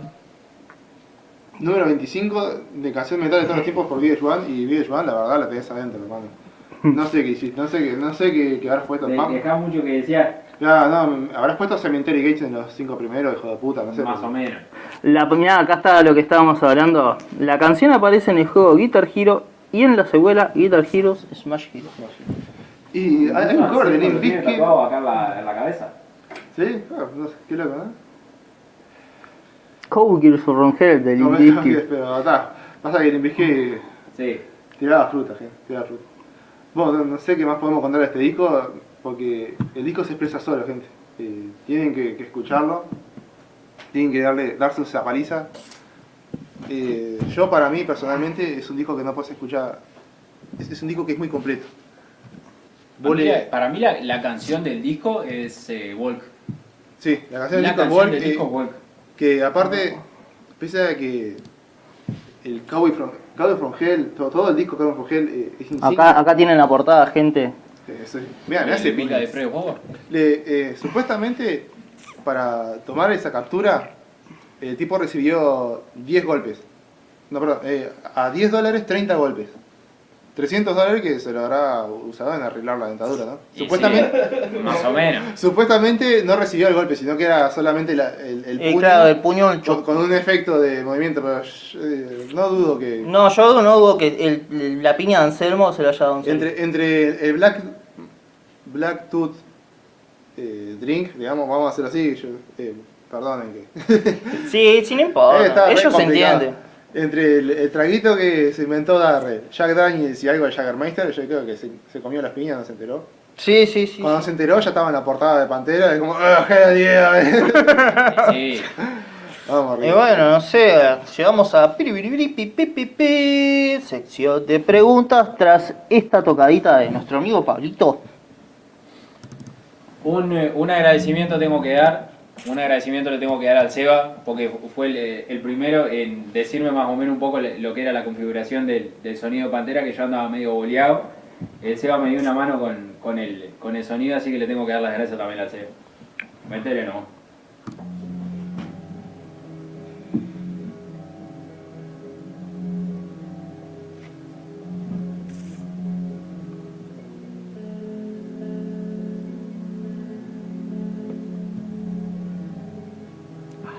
Qué bonito. You take this love. no, va a dar dolor de espalda como hacerlo. Bueno, Pablo, Yeah. Arranque usted con te, la pre- pregunta. te pregunto, Metallica, Metallica. Igualito, este, estoy con el podcast anterior todavía. ¿Pantera o Slayer? Ley. ¿Por qué? Porque hasta cierto punto como que Slayer eh, eh, es una marca de, casa, no, quiero decir que Pantera no lo sea, ¿no? Pero ya con el, eh, con el disco que tiene la, portada de la serpiente como que, no sé, como que pierde un poco, ¿viste? Eso. Pero yo creo que más que nada por, el, por la parte compositiva, como quien dice, por el, alejamiento por parte de, Anselmo. Yo creo que eso fue lo, que empeoró la banda, pero no le quito mérito, no quiero decir que, que como se dice, que Darrell sea mucho mejor guitarrista que, que Jeff Hanneman y Kerry King no sean mejores guitarristas que Darrell. Yo creo que Darrell le, le, le- le lava la cara dos o tres veces. Tiene su propio sello. Yo creo, Sí, yo creo que en su momento posiblemente se, haya llevado muy bien. Seba, Sí, totalmente. ¿Slayer o Pantera? Eh, Pantera. ¿Y por qué? Pantera por, por toda la influencia posterior a, a ellos. Tiene, o sea, Pan- Pantera hasta el día de hoy es, es sello de heavy metal. Obviamente Slayer también, ¿no? O sea, eh, Sí, no, a ver, no, No- no no, podemos- desmerecemos, estamos eh, hablando de gustos personales, supuesto, no desmerecemos al no, otro. No, para nada. O sea, yo prefiero Pantera porque, sinceramente, eh, el Slayer se me hace más un tema de, de virtuosismo y de influencia para el, el metal extremo que viene después. El Slayer es referente y es un cimiento que está ahí, bien fuerte. totalmente. y que es, es una experiencia de, de musical que hay que probarla. Pero Pantera es un disfrute, Pantera es, es- es fiesta, eh, es, es un poco lo que se había perdido, un poco esa, esencia de, heavy metal ochentera que la, la reviven y la, la, la hacen transgresar hasta el día de hoy. O sea, casi cualquier banda de, los estilos que están saliendo ahora tienen la vestimenta de Pantera, mínimo. Si no tienen alguna que otra influencia. Nacho, ¿Pantera o Slayer? Ya, ya, ya, ya. Pantera. Pantera, ¿por qué Pantera? Mirá, primero que nada porque conozco mucho más Pantera que Slayer, no te voy a mentir. Y segundo fue porque Pantera es una banda que, es como dicen, ¿no? O sea, marca, marca, porque es como ese heavy metal pesado, duro, que, que, que uno escucha y dice, uh, esto es metal. Y esto es lo que... De, de ahí arrancas a escuchar heavy metal, podríamos decir. Yo creo que una buena banda para escuchar heavy metal Para, para arrancar a Duro. heavy metal. para arrancar, Sí, sí. que vos decís, no, Para arrancar- qué buena banda, Sí, sí. Pantera, sin duda alguna. Yo, yo El, el sinceramente, que, el que- como dice Nacho, el que arranca a escuchar heavy metal, capaz que escucha Pantera y dice, esto es una base, de acá en adelante quiero más pesado, o, o capaz que este es mi límite. Ujú. Pero sí que es un antes y un después de un Pantera. Claro, porque podés tener tu- tus cosas, yo que sé, de repente podés decir, no, de Metallica no me gusta tanto, o alguna otra banda, pero Pantera, es- a todo el mundo le gusta Pantera. A toda persona que, que escucha heavy metal no, no, no, no puede no gustarle Pantera, porque te gusta todo. Cual, cual sea el género que te gusta a vos, ya sea eh, death metal, new metal, Sí, power, metal, no importa. power metal, todo, te gusta Pantera. Te gusta Pantera. Pentera. Bueno, así que- A mí, a mí en lo personal, a mí en lo personal, no, no me decido por ninguna de las dos bandas. A mí me gusta Piachorro. No, no, no. No, pero, o sea, literalmente no, no puedo decir yo que tipo me gusta más una que la otra. A mí me encantan las dos por igual. Tipo, a mí me encanta, eh, siempre lo voy a decir en todos los podcasts que haga, a mí me encanta el salvajismo en el heavy metal, en el thrash y todo eso. Y Pantera arriba del escenario son unos hijos de puta. Se. Totalmente. Se comen el escenario, ¿entendés? Eh, mismo por lo que decía Seba, que suben gente, ellos, ellos, suben gente al escenario y dice, ahí se va y boom, se tira un clavadito y tipo la gente lo agarra, ¿entendés? No es que se agarre y se parte el cuello, loco, no, la gente lo agarra y lo empieza a pasar. Y tipo, y mismo Anselmo, eh, Darrell, tipo, son gente que vos los ves y, y pa, loco, mismo en Domination. El guacho te fue papá, Ah. Tipo, los ves ahí sacudiéndose para todos lados. Y los tipos están drogados y en pedo hasta la manica, pero los tipos tienen una presencia en el escenario que parece que están frescos. Son. Y, Son showman. to- Todos y cada uno de ellos son showman. y Slayer, Slayer, tipo, me gusta porque, tipo, yo escucho un disco de Slayer y, tipo, es. No para. Es mismo, a mí con el que arranqué tipo a escuchar fuerte Slayer fue con Disciple. Y a mí la verdad que me, me explotó, yo qué sé, me, me, me- me salta el cocoro. Así bien otaku, ¿viste? Para el estereotipo de metalero otaku.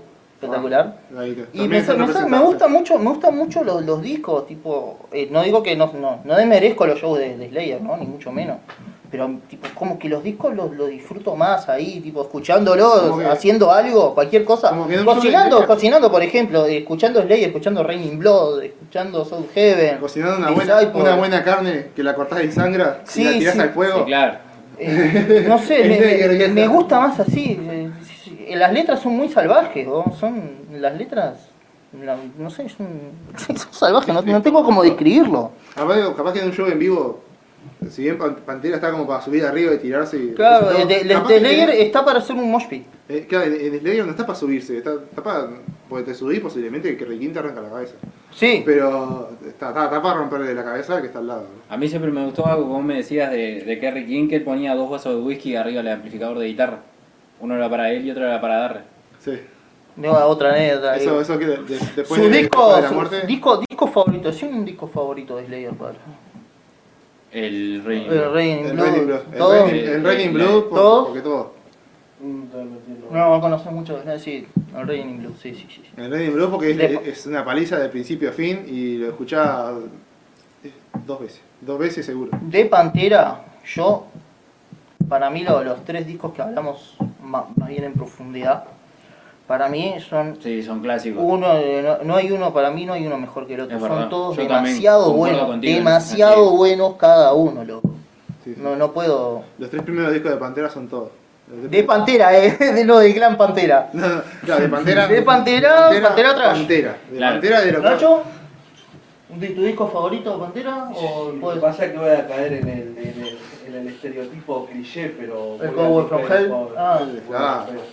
El Google es que no tiene nada de malo que tu, que tu disco favorito de la vida sea el Google Discover Power, no tiene nada de malo. Es un El- disco que tiene, en lo que es heavy metal, tiene todo. Tiene una, can- una canción para hacer piña, una canción que hable de política, una canción para los amigos, una canción sobre el alcohol, Y lo mismo va con Slayer. No, no tanto con amigos, pero todo lo demás sí. todo lo demás, y claro, te habla otro tema más, eh, más artístico, digamos. O, o más, o más para meter el- Miembro favorito, Palito, Pantera y Slayer. De, de Pantera, toda la vida Darre. Toda Darre. la vida. toda la Sí, vida. te creo que concordamos todos igual. Darre, ¿Vos, Darre, Nacho, no, es porque sea afinado, sino que se mostraba... No. Sí, todos concordamos lo mismo. Porque, eh, eh, o sea, ellos se complementaban como banda, pero el que marcó un estilo de tocar guitarra fue Darre. No, y para mí el más músico siempre va a ser Darre. Eso no la guitarra de Darrell. La guitarra de Darre, eh, escuchar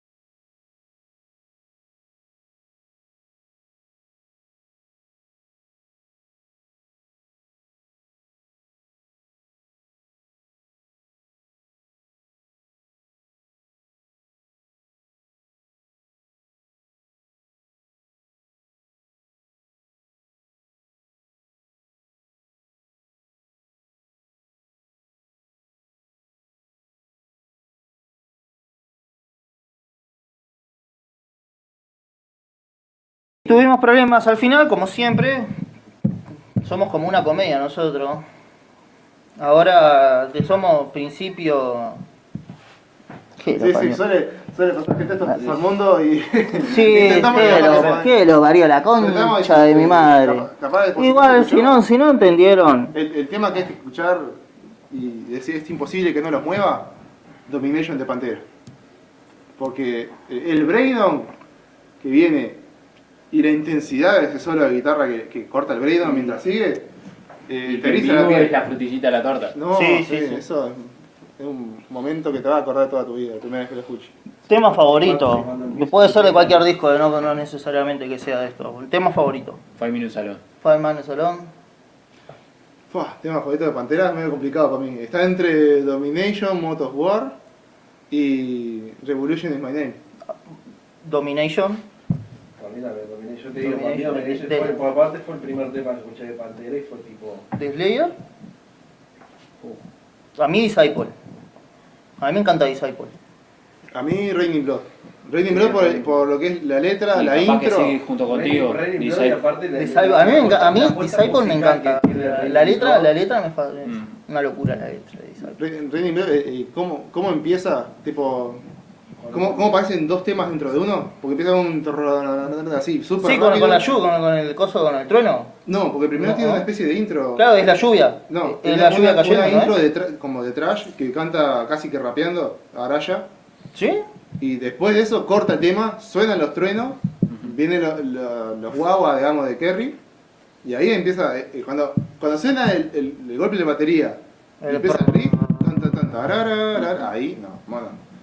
Ahí, o sea, Si no agarras, si no se agarras a- al que está al lado tuyo y lo sacudés para todos lados, decís, ¡Loco! claro, van a tocar Raining. Blood, gente, no, pero, eh, Pablo, Pablo y Sebastián. yo he visto eh, homenajes en vivo, lo que produce ese tema, el, el agite que produce ese tema, no, no Pablo. Pablo y Sebastián, ustedes dos que son los, los de escuchar más y ver más conciertos de ellos dos. ¿Alguno que recomienden a la gente?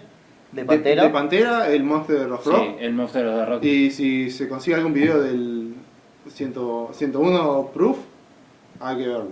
¿De Slayer? De, de Slayer, el- el, el de Rusia, el, el Steel Steel Raging. Raging. El Steel Raging, Sí. el DVD, que es un DVD entero, Es el mejor. es la mejor que hay. Muy bien. Además yo creo que está la formación clásica, digo, contra Claro. eso... Y se, y se escucha esa batería de Lombardo que voy a decir. Ah, sí. Con ¿Cómo? razón, todo el mundo lo tiene de referencia. ¿Cómo, ¿Cómo escucharon por primera vez? Y pasa que ya a mí el me llegó medio tarde, bu- buscando Ahí, ahí en YouTube. Claro, ya, ya buscando banda nueva, como para escuchar como que no, sé qué. El primer disco que escuché fue el God Hate You Soul, eh, que también o sea, ya tenía otro sonido un poco más diferente a lo que era el clásico de la banda, un sonido más, más moderno, digamos.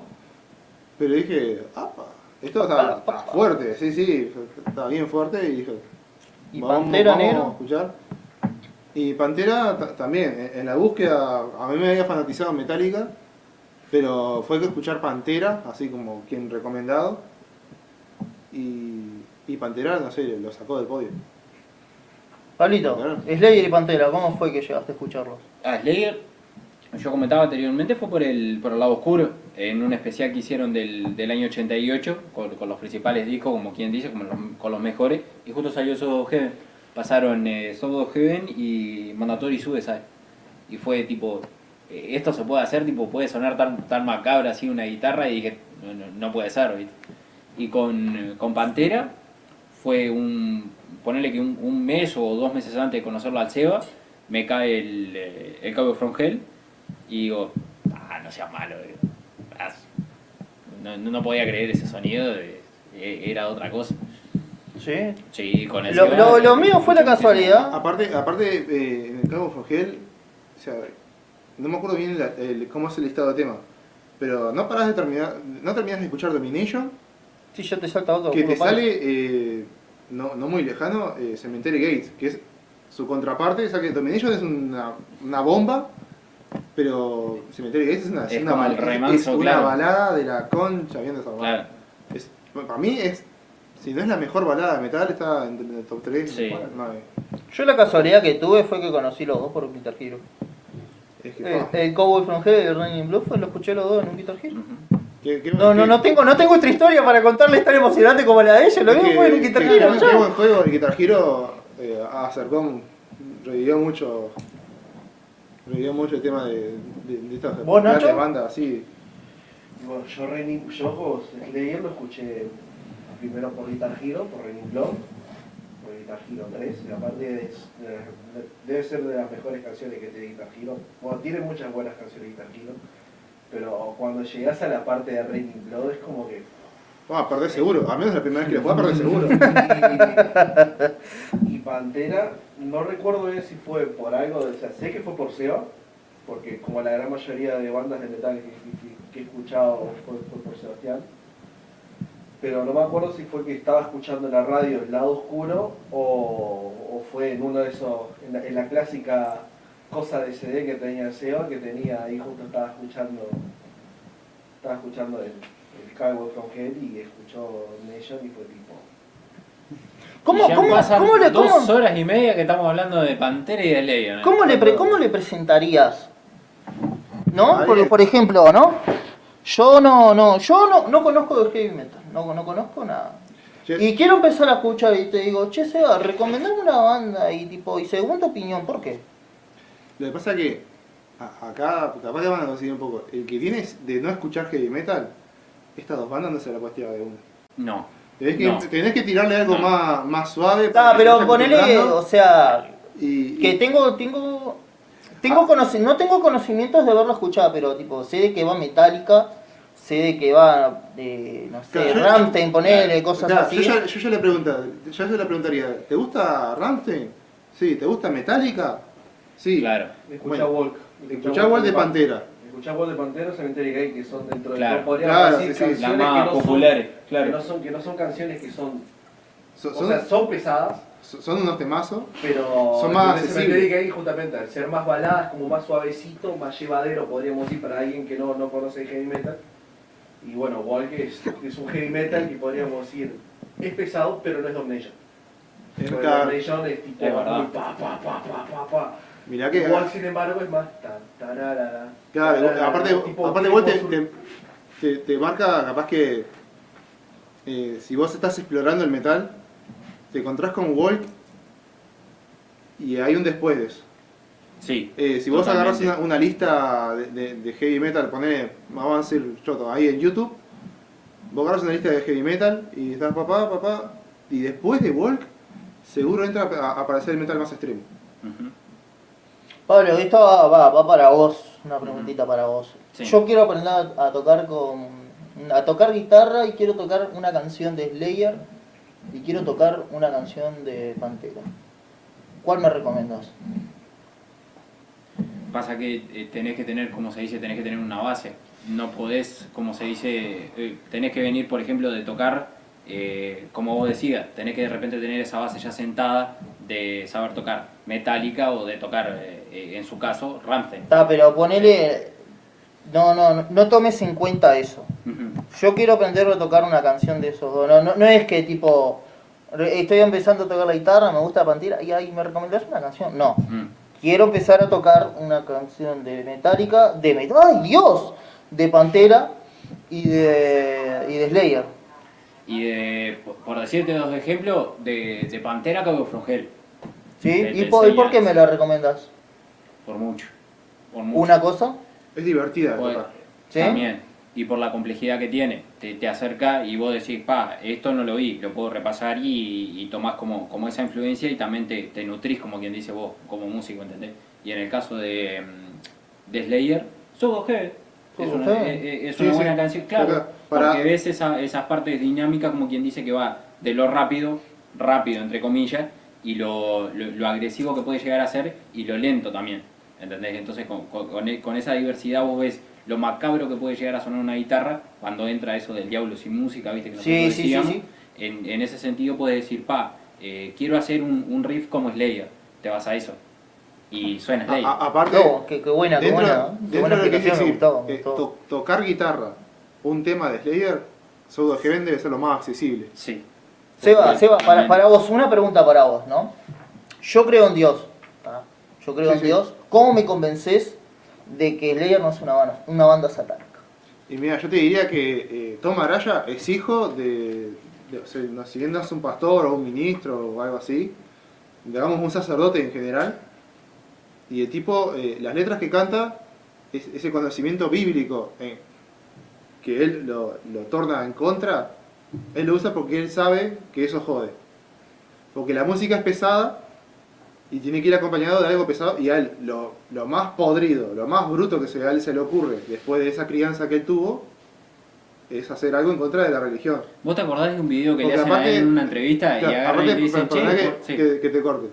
Aparte, vos imagínate, un riff de, de Slayer, digo, e- esto no puede eh, hablar sobre conejitos que saltan en la pradera.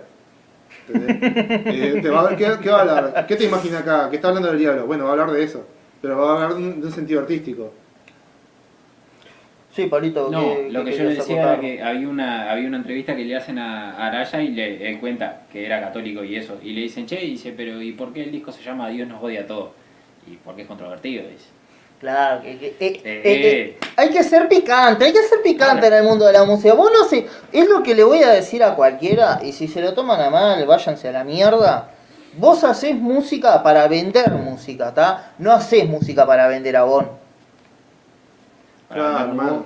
Es parte de la parafernalia. Capaz que vos sos el más técnico del mundo, pero es parte de la De parafernalia. la- de- claro, vos, vos, sos- vos, vos que, tipo, querés hacer mm, tipo tocar heavy metal, ¿no? Acá en Uruguay, ¿no? Voy a poner un, un ejemplo un poco extremo. ¿no?